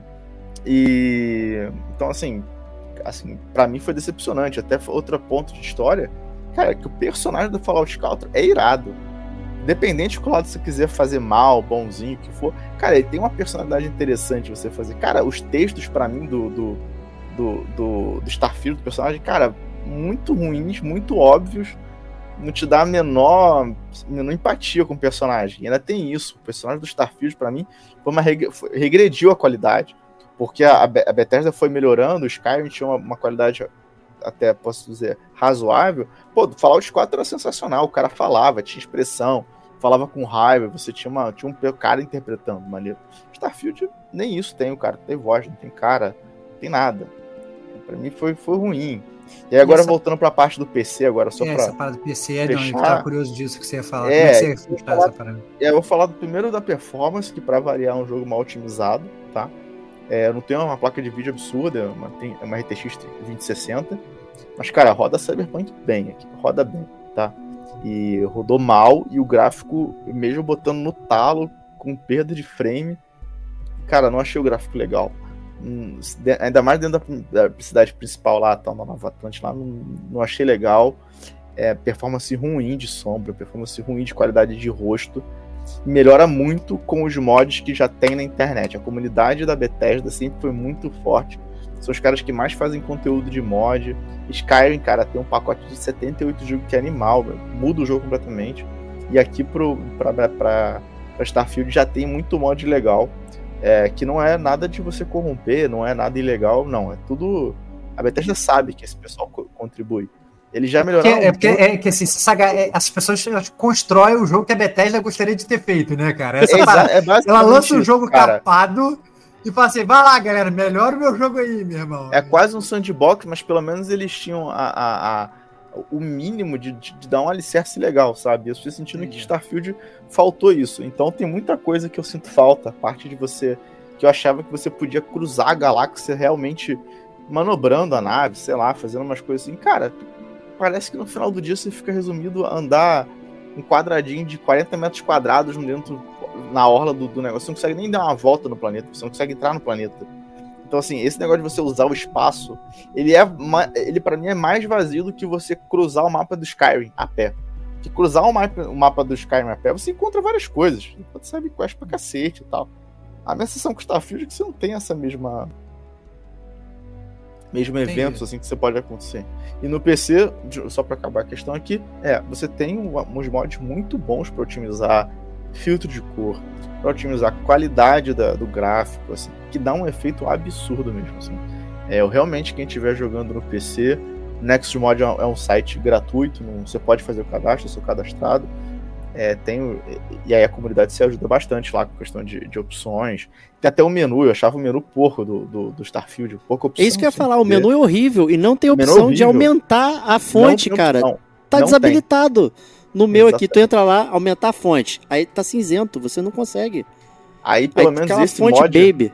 Só, só, o, só o mod, tem que, tem, tem, tem que ter um desenvolvedor para aumentar a fonte. Aumentar Exato. a fonte. Não, não, Areal de, mod, de 15 para 20. Mesmo, esse mod, para mim, o mais legal não é nem dele aumentar a fonte, é que ele aumenta as opções de, de, de coisas que você vê do item ao mesmo tempo. Porque nessa aba de cada item do, do jogo normal, você vê tipo assim, dano. Acabou. Esse mod, o cara coloca o dano, coloca o peso, coloca várias informações, sei lá, uns quatro outros colunas assim, que você inclusive pode personalizar, clicar para qual você quer Bom, que ordene. Cara, melhora absurda a experiência. Eu vou compartilhar aqui no, no grupo do WhatsApp a página da, do Next Mod do Starfield com o Most, most Endorsed é, Mods pro Starfield. Vocês darem uma olhada na quantidade e qualidade do material que já tem. O jogo saiu agora. Tá? Eu e vi é um mod hoje que você é. consegue já flutuar no espaço. Você sai da nave, consegue pousar disso. em asteroide com o seu próprio Pô, boneco. Muito, muito... Olha, olha o quanto incompleto é o jogo. Isso para mim é muito irado. Isso é uma experiência legal de fazer. Isso é o puta ponto positivo do jogo, que é essa coisa da física até. variar, variar a física dentro dos, de planeta para planeta. Isso realmente é um, é um puta coisa que acho que fizeram bem feito. E as armas também. Kate, desculpa, já. Desculpa, como não, não, não. Eu, eu, quero, eu quero saber. É, eu quero saber da Kate também, porque a Kate. Eu lembro quando ela começou a jogar o jogo, né? É, eu tô falando pra caralho, eu não joguei nada só de butuca, mas é que o que eu, que eu tenho de informação do jogo é o que eu recebo né, de uhum. vocês. Mas eu lembro que a Kate, quando ela começou a jogar o jogo, ela tava reclamando pra caraca, meu irmão. E tá agora ela tá viciadinha da estrela cracuda. Parece até que tá jogando Destiny, sacou? É? Só, só, só consegue jogar Starfield. Ah, não, agora já tô construindo meu settlement. Me falta skill, mas agora já, já, já vou botar as paradas operacionais, já fiquei bandeira em não sei quantos planetas e tal, não sei o quê. Eu queria entender como é que foi a experiência inicial e em que momento a Kate, que eu suponho que ela esteve jogando sem mod, né? Mas assim, que momento uhum. que essa chave girou? Que ela falou assim, cara, beleza, tava achando uma merda e agora ficou maneiro, porque essa, é, esse turning point é, eu acho que é importante a gente ter um pouco mais de visibilidade. Fala aí, Kate. É, a, a, questão ali no começo é que ele não te explica muito bem é, do, o menu. Eu acho um menu muito confuso. O menu é extremamente confuso. Eu demorei muito para descobrir onde ficava as missões Sabe? Aí, putz, eu, pra eu ver as missões, eu tenho que entrar aqui no planeta, fazer isso, fazer aquilo. O caminho que eu estava fazendo para ver as missões, eu abria dois menus. Depois de muito, gente, depois de muito tempo, e eu tô falando isso depois de oito horas, eu fui perceber que a missão fica no menu da pausa mesmo, que era só eu colocar o direcional para baixo e tá ali as missões. Eu não vi isso. Caraca, Porque... esse menu radial é horrível. Você é não horrível. sabe onde está apontando. É, você tem bem, bem falado. Exatamente. O menu radial, você é, é, é, muita informação. Eu acredito que assim, tem o seu boneco. Seu boneco ocupa 40% do menu. E o que é mais importante, não tá, não, não aparece, não é tão aparente, entendeu? Então eu acho que isso é um para um user experience é um horrível, é horroroso. E, e, daí eu demorei muito, que as missões ficam ali no pé do seu boneco, a hora que você coloca o direcional, ah, tá aqui. Nossa, mudou. Aí para mim mudou, sabe? Tá, menos um ponto de burocracia aqui. Tá melhorando. é, aí depois uh, o menu para você equipar a arma para você colocar naquela como naquela é, é, como se fosse aquele menu rápido, sabe? Pra você favoritos. de arma. Favoritos. Você tem que favoritar. Puta merda, sabe? Aí eu não, eu não lembro se em Skyrim tinha isso. É... Skyrim tinha, Kate, ele, eu vou te, desculpa te interromper, você tinha a opção de colocar nos números, como tem agora. Uhum. Só que uhum. quando você favoritava, você, você ainda, ainda tem isso no Starfield, você segura o quê? Ele aparece os itens que estão no favorito. Só que aqui ele só aparecem os itens de 1 a 9. Os caras você podia botar infinitas coisas no, no favorito, só que você é limitado de 1 a 9. É. Ah, o que para mim é pior, okay. porque nos caras você podia botar todas as. Por exemplo, se fazesse um mago, por exemplo, podia botar, cara, uma porrada de magia na lista de favoritos. O que não tem de 1 a 9. Entendeu? De 1 a 9 você não consegue botar todas.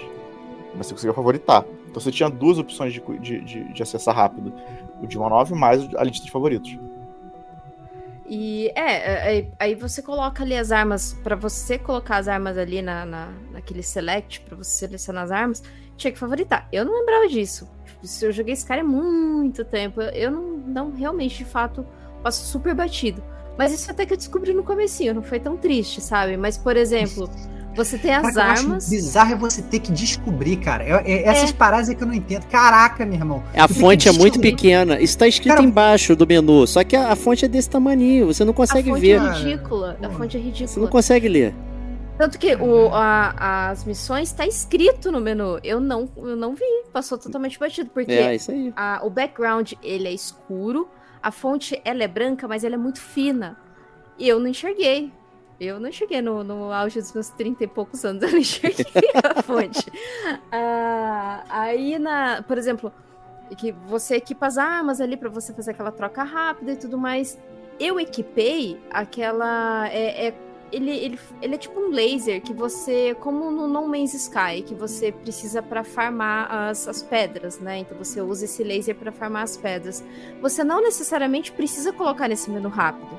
Para você equipar ele, é só você puxar o, o, É como se fosse um radar, né? Que você, que você aciona com o LB do, do controle. E ali mesmo você aperta o botão de tiro, ele já, ele já puxa essa, esse equipamento para você farmar as pedras. Então, assim, eu tava usando ele, eu tava gastando um slot meu de favoritos para colocar isso daí. Só que o jogo não explica isso, sabe? Então, assim, tem muitas coisas que eu tô descobrindo, que nem Zelda, o, o Zelda, que você vai descobrindo as coisas. Então, eu tô descobrindo muita coisa. Só que o problema aqui é que é, até você chegar nessas descobertas, você já jogou muito tempo e você já tá de saco cheio da burocracia das coisas, da forma como elas acontecem. É, o Fast Travel, só para exemplificar aqui para os ouvintes, por exemplo, você tem os, você tem as constelações, e dentro dessas constelações você tem os planetas. Dentro dessas constelações pode ter de 6 a 8 planetas. E, por exemplo, eu tô na constelação da Alpha Centauri, eu quero ir para a constelação.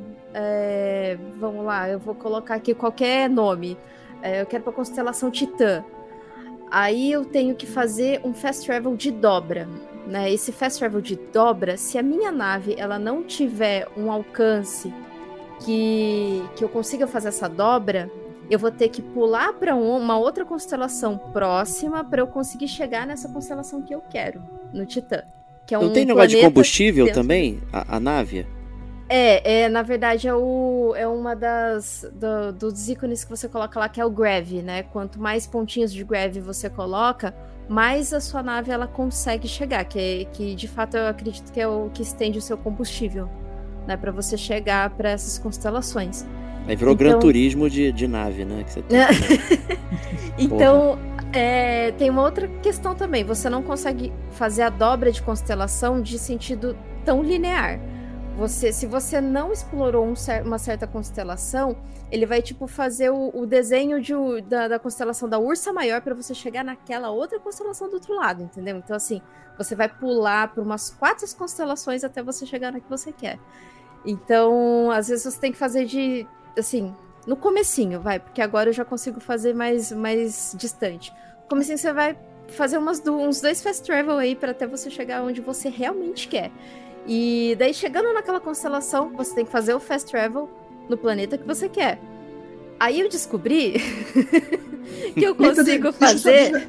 É, Bom, tem, tem, uma, tem, uma, pergunta sobre o seu fast travel antes, porque assim, eu entendo que isso talvez seja uma mecânica que a própria BT usava nos jogos anteriores, que assim, ele fala assim: ah, não, olha, você tem que sair do seu bunker, você tem que ir para Megaton, né? E você não uhum. podia fazer fast travel para Megaton porque você não tinha chegado lá. Aí você ia andando.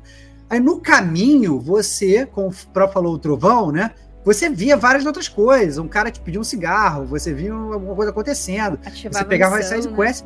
E aí você meio que construía aquele universo ali do, do, do, Fallout, né? E do Skyrim, do que quer que seja, a sua volta. Enquanto você ia para uma missão, você via isso tudo, né?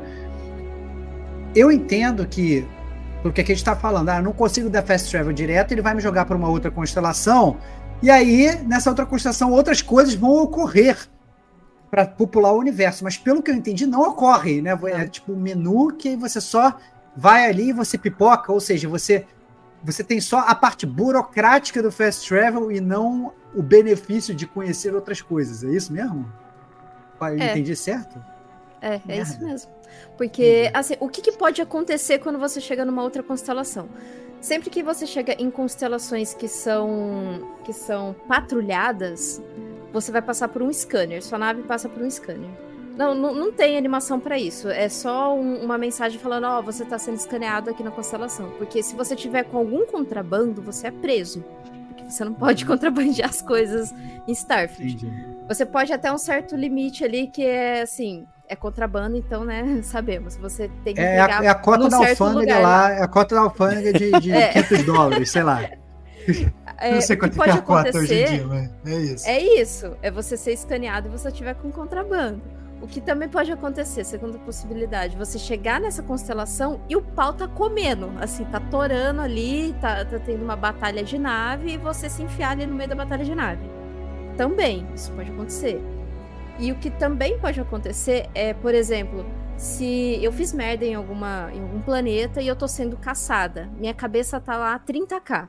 Aí eu, eu chego numa constelação e vem os Hunters atrás de mim para tentar me matar. O que, que aconteceu comigo dessa vez que eu fui, que eu fui caçada? Os caras, eles. É, eu fui pular de constelação para chegar lá na Alpha, Cento na Alpha Centauri para limpar meu nome, né? Pra, pra não ser presa, não ser capturada tal. E daí veio uns caras para me atacar e apareceu uns outros caras para me ajudar. Aí eu falei, nossa, mas quem que, que é essa galera? Essa galera que foi ajudar, que foi me ajudar, eles me queriam viva, porque eles queriam aumentar o, a, o valor da minha cabeça para quando estiver bem alto, eles irem atrás de mim, entendeu? Porra. Então, você tem esse tipo de interação assim, hum. essas coisas aleatórias que acontecem são interessantes, são legais. Só que até acontecer essas coisas aleatórias, você tá muito puto com a burocracia do jogo, entendeu? Então, é, é coisas da Bethesda, né? Então... O... Deixa eu aproveitar esse negócio do Fast Travel, que logo no início ele te ensina a fazer o Fast Travel dentro do mapa de jogo. Né? Então você está num determinado ponto, você entra é, no, nesse modo aí do LB, que, é que a gente falou, que você entra no. no, no como se estivesse com uma sonda, um né? E aí você pode virar para onde está a sua nave e apertar o botão, você vai direto para ele lá, dentro do, do mapa do, do, do planeta né? não, não lá no, no espaço. Né? É, isso facilita também a sua jornada, mas ao mesmo tempo continua aquele esquema de que você não precisa ficar andando pelos lugares, né? perde um pouco essa exploração aleatória né? que, que tinha no, nos é. outros jogos. E isso dentro de um planeta, quando você dentro do planeta, no planeta, isso. Dentro do planeta, quando isso. você pousa no planeta. O, o, ruim quando você tá nesse planeta é que ele não tem mapa, tá? Então é, é outra coisa que eu achei meio zoado, porque assim, eu sou meio perdida. Eu preciso de um mapazinho. E, por exemplo, eu fui na. Eu tô na cidade lá, da a cidade principal, que é a cidade que você começa. Não tem, a, não tem onde a localização das lojas. Então, eu, ontem eu fiquei procurando uma loja para comprar adesivo para upar Nossa, o meu a minha, a minha roupa. Cara, fiquei procurando uma loja, fiquei muito tempo procurando essa loja. Sei lá, sem querer eu achei. Aí hoje eu acordei e pensei, nossa, onde fica aquela loja mesmo? eu nem lembro mais, sabe?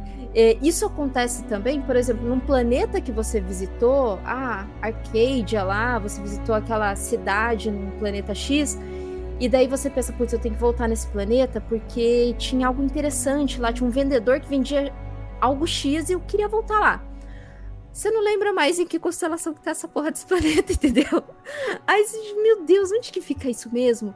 É, e, então, assim, ele não tem um guia. E se ele tivesse um guia, ou um, até mesmo um bestiário para você saber onde você mata os bichos, ele não tem.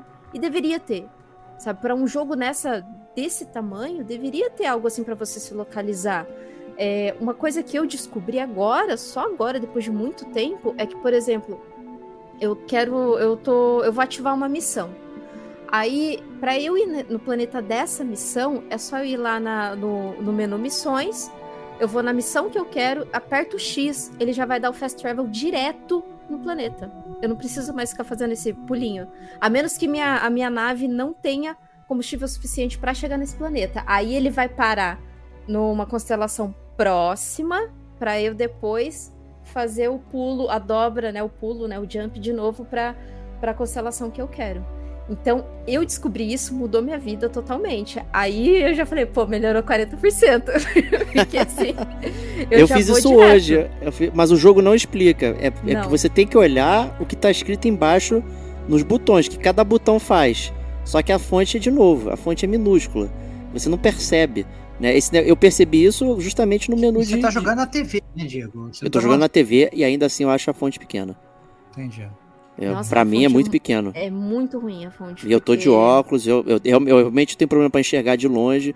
Aí é foda, de longe. De óculos, é a parada é muito velha, meu irmão. É, eu, eu, tenho, eu, não enxergo bem de óculos, tô, tô longe da TV e a fonte é pequena. Aí me fode legal. Né? É, e esse menu, eu só reparei hoje que eu fiquei meio perdido também no menu do, das missões, porque como eu cheguei em Nova Atlantis aí, Atlântida, né, que é o, o hub central e tal, aí começa a aparecer um monte de missão, né? E aí eu fiz até algumas. E aí eu tava lá no menu, aí a primeira parte do menu é o tudo. Ele literalmente mostra tudo que, que, que existe e não tudo que está ativo. Ele mostra as concluídas também. Eu tava assim, ué, mas eu já fiz essa missão, porra, e tal. Por que, que ela tá aqui ainda? E, e, e, aí eu, você vai lá da lado, aí tem lá as missões, missão de não sei o que, miscelâneo, outro, sei que, aí concluído. Aí na concluída tava lá que eu tinha feito. Eu falei, mas por que que na tudo aparece? Porque normalmente em nenhum jogo de missão, inclusive da própria Bethesda, no tudo mostra as missões concluídas. Tudo é né? tudo, cara. É, mas aí ele, não, ele tá literal, tudo é tudo, tudo, é tudo gente. Tudo, tudo é, tudo. é tudo. E é ali que eu reparei que eu podia apertar o botão, o X, para poder você ir, né, fazer esse fast travel de, de localização. Né? Então, assim, tem lá, é mostrar rota, fast travel. Não tá escrito fast travel, é, é traçar uma rota. É isso. É isso. E aí você entende traçar uma rota, às vezes, como waypoint. Eu acho que pode ser uma confusão também. Porque muitos jogos, eles criam waypoints, né? Então fica aquela. O, o chão fica aceso, fica alguma coisa te indicando por onde você ir. Traçar uma rota dá, aparenta ser isso, mas não é. É um fast travel. O waypoint, ele aparece quando você usa o sonar lá, o sensor. Né? Então, uhum. quando você usa o LB, aparece lá a sonda e você olhar para o chão, fica a setinha te apontando o waypoint para você ir para algum lugar. Né? E aí, aquilo não é traçar uma rota, aquilo é só te mostrar para onde você tem que ir ali em determinada missão. Né? Porque você ganha no início também um reloginho, que é uma, uma espécie de bússola, né? que ao contrário dos caras do Fallout que ficava em cima, né? onde ficam as, as localizações, ele fica no seu relógio né? E fica em 360, né? Então você vai rodando assim, te mostrando onde tá. E aí se tem uma missão ativa, esse waypoint ele aparece quando você está com a sonda ligada e não é traçar uma rota. Né? Essa é uma confusão muito bizarra. e aí você acaba não clicando no botão, né? É muito doido isso. Eu achei é, bem. Eles bem acham que, que você vai ter um insight assim e. É. Assim, ah, não, é, é isso aqui que eu tenho que fazer. Uh, outra coisa que, além do, do peso do personagem, você tem o peso da nave, né? A nave, ela tem a massa máxima dela, que além, ela conta a, o peso da fuselagem, o peso do, dos motores, essas coisas, mais o que você armazena nela. Então, dependendo do que você coloca na nave, ali, a hora que você vai alterar alguma coisa da nave, você nem sai da garagem. é. é... Vamos decolar. Opa. É... Ah, mas aí como que faz para aumentar a massa? Você tem que pôr mais. Você tem que pôr motor. Você tem que pôr outro motor. Mas para você pôr outro motor, você precisa pôr fuselagem para esse motor caber na sua nave. Porra, mas aí pra tu vai ter que montar a nave. Você vai ter que descontar de novo a massa, você tá entendendo? Caraca, então. Caralho. Eu vi hoje uma nave em formato de carro de Fórmula 1. O pessoal tá brincando muito ah, é. com as o naves. Tá... O pessoal fez. Eu vi do Star Fox hoje. Eu achei bem legal a maneira como. Mas assim, é funcional? Não sabemos, né? Mas, Porque, assim, mas, mas forma... Kate, me, me, me solucione aí. Quando que você começou a amar o jogo e por que que você começou a amar o jogo? Porque é essa parada.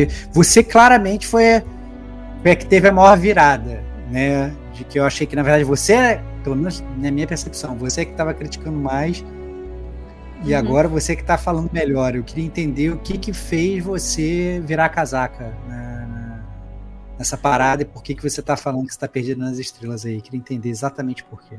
Meu ponto foi a história virada... principal, West, não, o que, que aconteceu? história principal, eu, eu tô com o Thunder nessa, não achei legal. achei meio, meio blé, uhum. meio, ah, tá. Mas uhum. o, o, que é interessante, é muito mais interessante as histórias é, de de, das, das outras missões, tipo de facções. Tem, tem muitas missões. É, tem essas missões mais aleatórias, assim. Então, assim, são muito mais interessantes. Muito mais. Do que a história principal mesmo. A principal é um clichêzinho bem bobo, sabe? É, eu não, não tô tão, assim, avançada na história, mas por enquanto o que me apresentou de história, eu não achei tão incrível. Eu, eu me divirto muito mais nessa dinâmica com os NPCs, essas coisas que acontecem, do que com, com a história principal em si, sabe? Eu tô muito mais é, apegada ao jogo nessas questões do que pela história mesmo. É, mas o meu ponto de virada aconteceu quando eu comecei a aprender essas coisas, mecânicas mesmo, como mecânicas básicas do tipo fast travel mais rápido, é, montar a nave, entender como funcionam as questões da, da, da, nave. Eu ganhei uma nave melhor, sabe? Então a, a, nave que eu tô agora, ela aguenta duas toneladas e meio. Então, assim, além da fuselagem dela, vai coisa pra caramba que eu consigo, que eu consigo armazenar. É isso. Eu não, não é. eu não me arrisquei é ainda contrabando, não. Porque é. o valor do contrabando não compensa. Você consegue ganhar em outras, de outras maneiras. Contrabando eu acho muito baixo.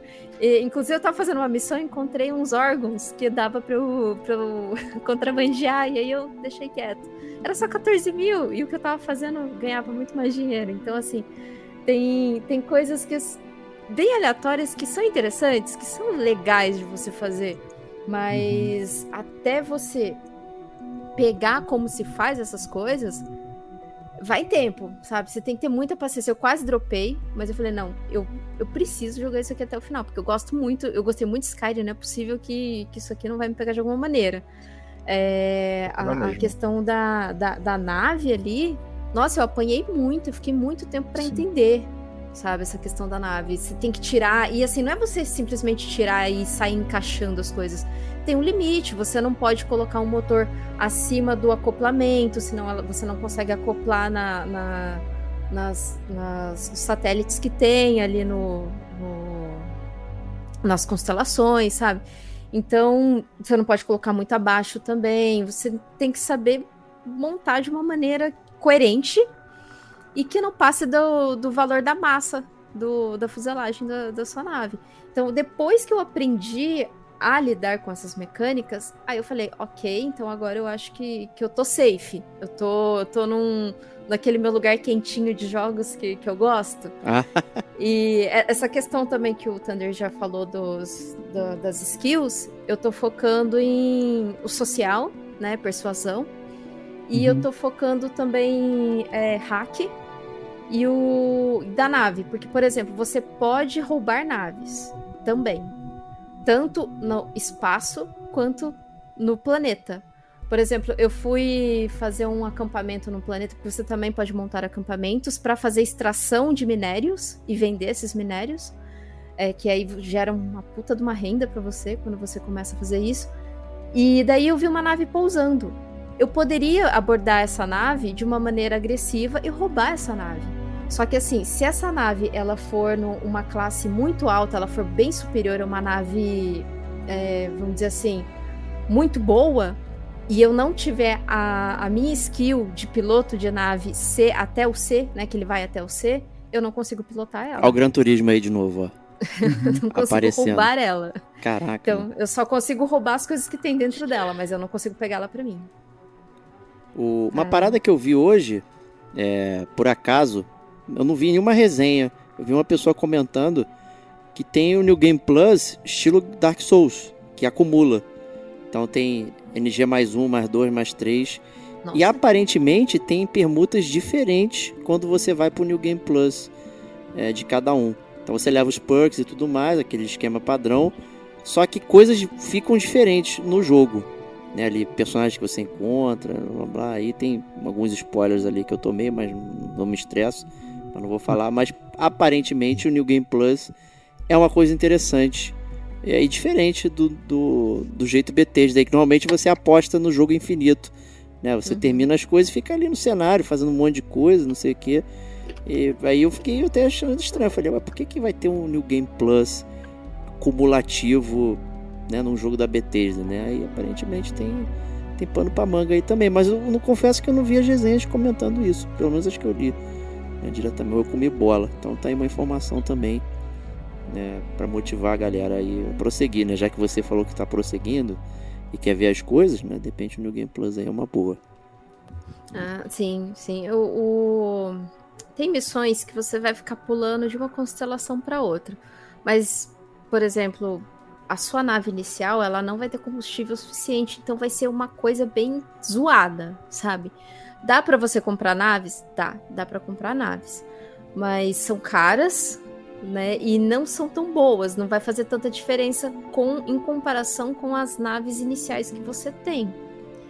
Tem naves que você ganha fazendo missões e tem uma missão de facção que é a facção dos Rangers que você ganha essa nave que você consegue é, armazenar mais de duas toneladas e assim ela é muito é, é uma das melhores naves do jogo e é uma missão que você consegue pegar bem no comecinho né? Então, assim, já facilita 300% da sua vida. Então, acho que meu ponto de virada foi isso também. Ter pego uma nave boa e, e, e, ter e ter descoberto algumas coisas também de, de de, de como fala a roupa não é roupa é o, o, a sua armadura entre aspas né que é o seu traje espacial que você pode upar ele mas para você upar ele até um certo ponto você tem que ter a skill upada lá em tecnologia, lá que, e você que são os pontos que você ganha quando você upa o seu boneco mesmo, sabe?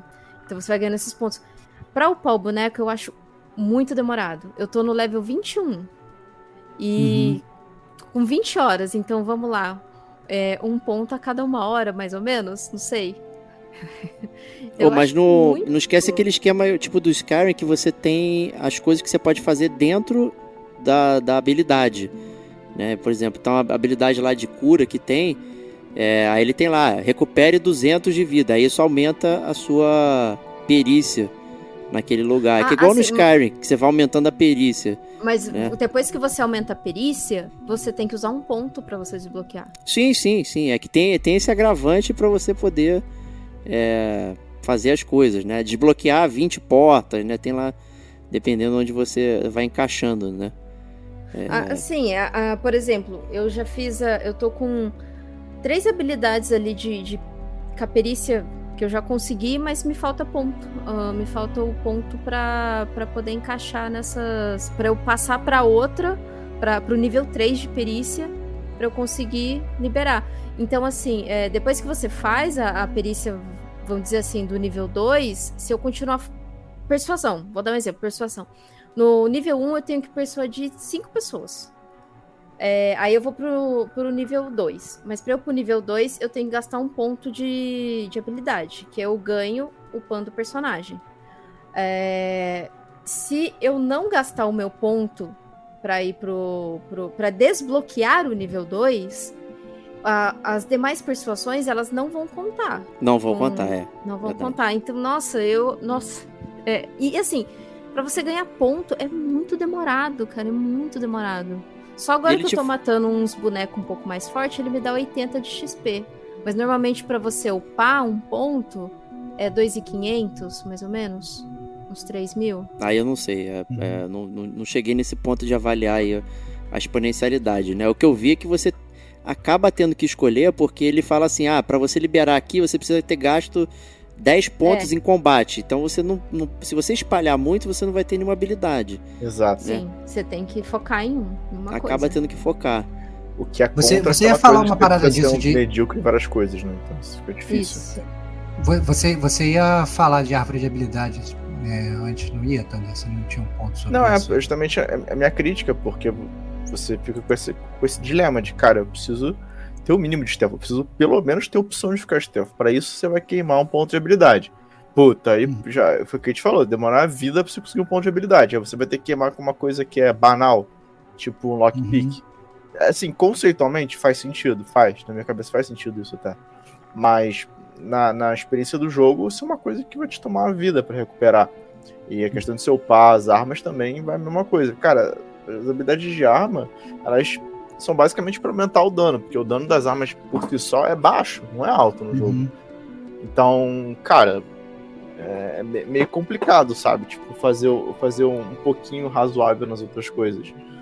Enfim, eu não, eu não gostei, eu achei que as opções são meio porcas, assim. Você, uhum. a, a, a, pô, você libera.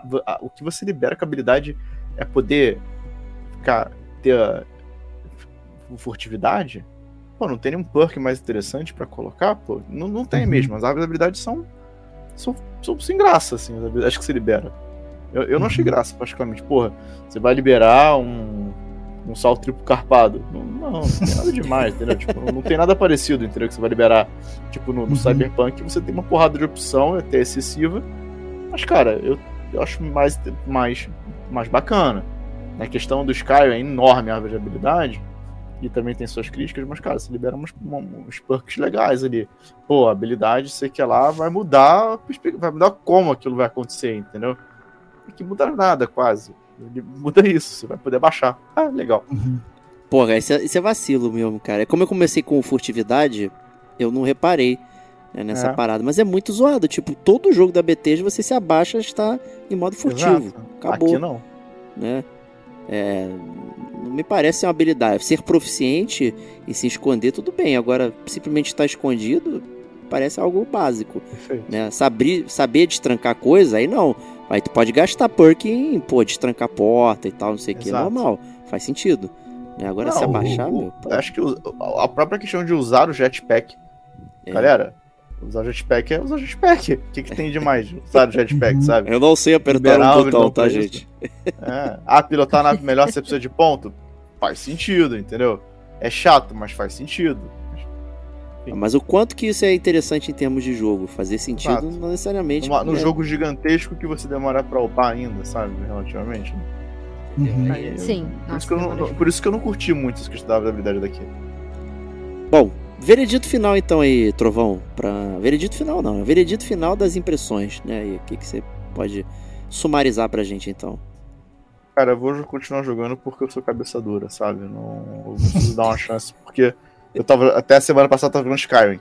Real, assim, eu botei uma porrada de mods, tava jogando de novo Skyrim. Eu gosto da Bethesda, eu gosto de Fallout, cara. Eu gosto de Fallout 3, Fallout 4. E eu vou queimar mais um tempo no jogo aqui, mas honestamente, muita coisa a desejar. Assim, para mim, foi um, ele não chegou nem no nível de, das boas qualidades do No Man's Sky nem nas boas qualidades que a Bethesda já entregou, nem nas boas qualidades que ele chega perto do Cyberpunk, sabe? Ele é um jogo fluffy ainda. Interessante, você citou dois jogos que, que eles saíram capados, mas que no final é, foram bem desenvolvidos. Né? O No Man's Sky ah. hoje é um, um, jogo completamente diferente, assim, surreal. E o próprio Cyberpunk também. É. Então é curioso o aí. Cyberpunk, o Cyberpunk, inclusive, até mais uma outra dica de mod, cara. Do próprio Nexus ali, cara, tem muito mod muito bom que transforma muito o jogo. É, tem uma opção, cara, que uma coisa que eu senti falta no Cyberpunk. Porque logo no início do Cyberpunk, só fazer um, um merchan aqui básico disso, porque você tem a questão de carro voadores, né? Sim. É comum nesse tipo de universo. Cara, tem um mod que faz exatamente isso. Ele deixa você flutuar com os carros e voar mesmo, assim, em cima da. O GTA já era, pre... já era precursor disso, tá? Já era precursor de GTA V tá aí pra dizer que, é, olha, não, bando de carro here. que não funciona. muito bom, é muito bom. E aí, Kate, dá o seu veredito aí, sumarizado. Ah, bom, eu vou continuar jogando. É... Eu acho que eu acredito que não vai ter algo mais que, que faça eu dropar o jogo, né? Não. Mas de qualquer forma, eu não vou ficar só jogando Starfield, porque é um jogo que é muito grande. É, tem muita coisa para fazer e vai ser aquele jogo de doses homeopáticas. Agora eu estou viciada, mas eu sei que vai ter um momento que serão doses homeopáticas mesmo, sabe? Como eu fiz com Skyrim, né? Então, assim, é, tem coisas, tem muitos defeitos, né, que a gente apontou aqui, mas tem, tem também algumas coisas que, que eu gostei, que essas, essas questões mais aleatórias, sabe? E agora que eu aprendi a jogar, eu tô curtindo mais. Talvez eu enjoe daqui a um tempo, muito provável. Mas vou continuar jogando e por enquanto, para mim, tem sido divertido. E assim, tá no Game Pass? baixa, testa, né? Não, não tem por que não baixar e não testar. É... Se eu tivesse gasto dinheiro, eu estaria muito triste. Nossa, eu estaria muito pistola. Os 300, se tivesse... 300 coleguinhas ali ia ser muito doido. Eu estaria tendo e cólica renal aqui, né? Olha, eu acho que essa questão de estar tá no serviço também é uma questão que faz com que a gente drope jogos mais fácil, sabe? Porque assim, ah, tava ah, no serviço, ah, eu dropo ah, mesmo e, e dane-se, né? Agora, eu quando a gente paga. Quando a gente paga aí é um pouquinho, um, um pouquinho mais complicado.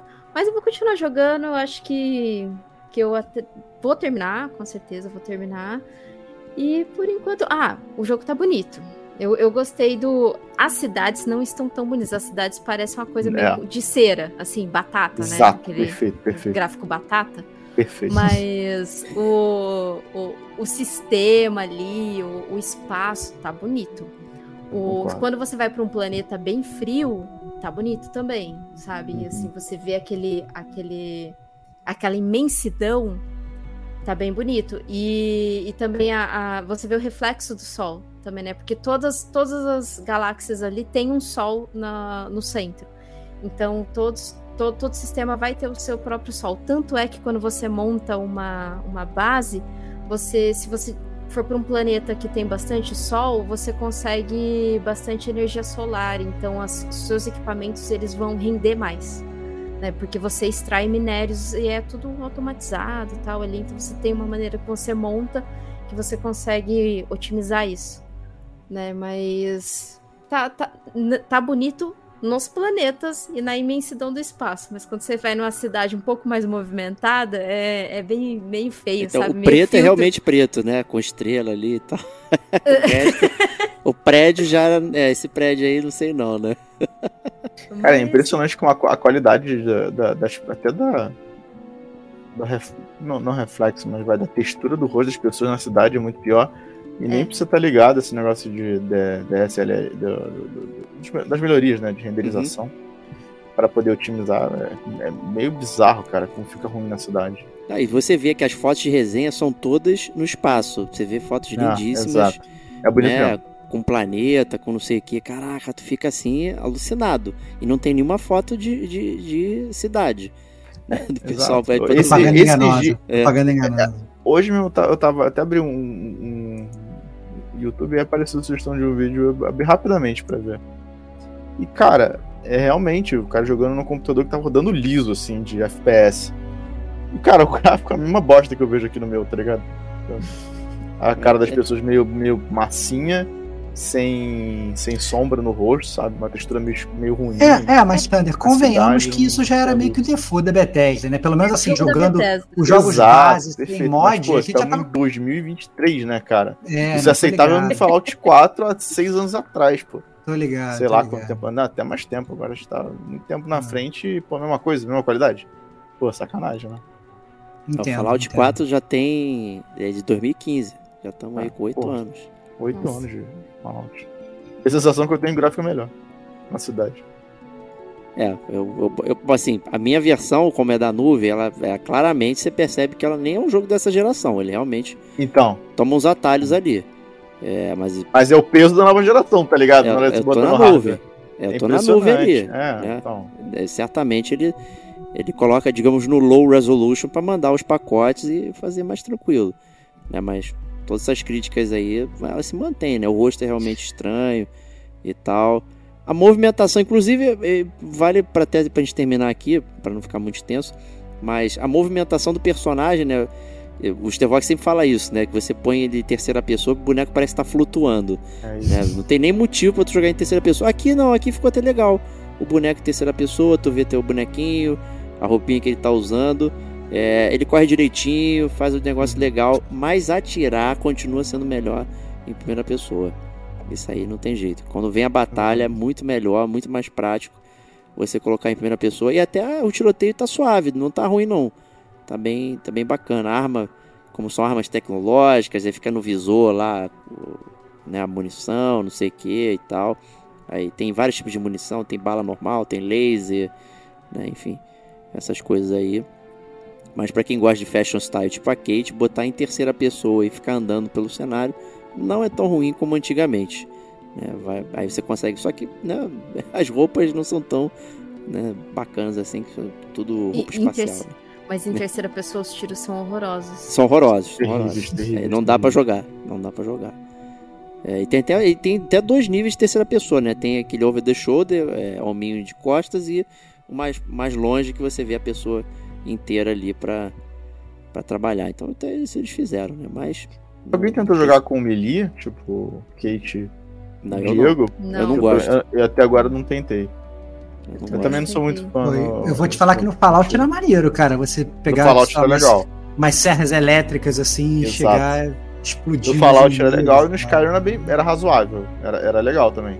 Sabe? Você pegava o espadão, esse aí pra lutar. No Cyberpunk eu joguei com Melee. Mas funcionava direito, né? Aqui não, mas Bethesda é nunca pessoa. postei. Eu ia perguntar mais pra experiência de terceira pessoa. Ih, deve ser uma bosta. Né? deve é, ser uma bosta. Tô com esse feeling também. Mas é isso aí, gente. Então, obrigado, Kate. Obrigado, Thunder aí, por trazerem Starfield pra, pra nós aqui, pra todo mundo que tá nos ouvindo. Stevox, estar triste. Caraca, caraca, que parada.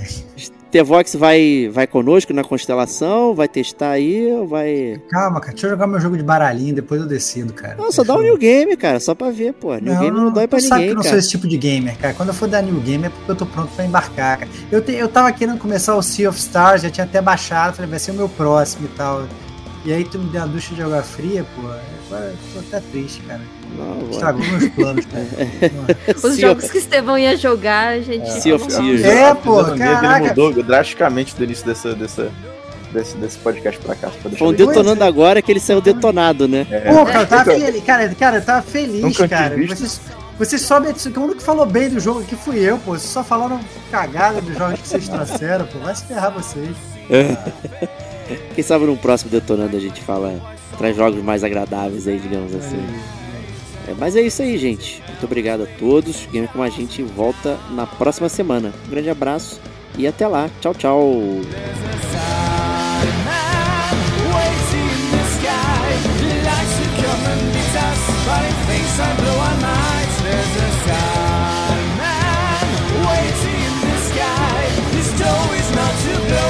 Cause you know it's all around, it's Let the children lose it the children use it Let other children prove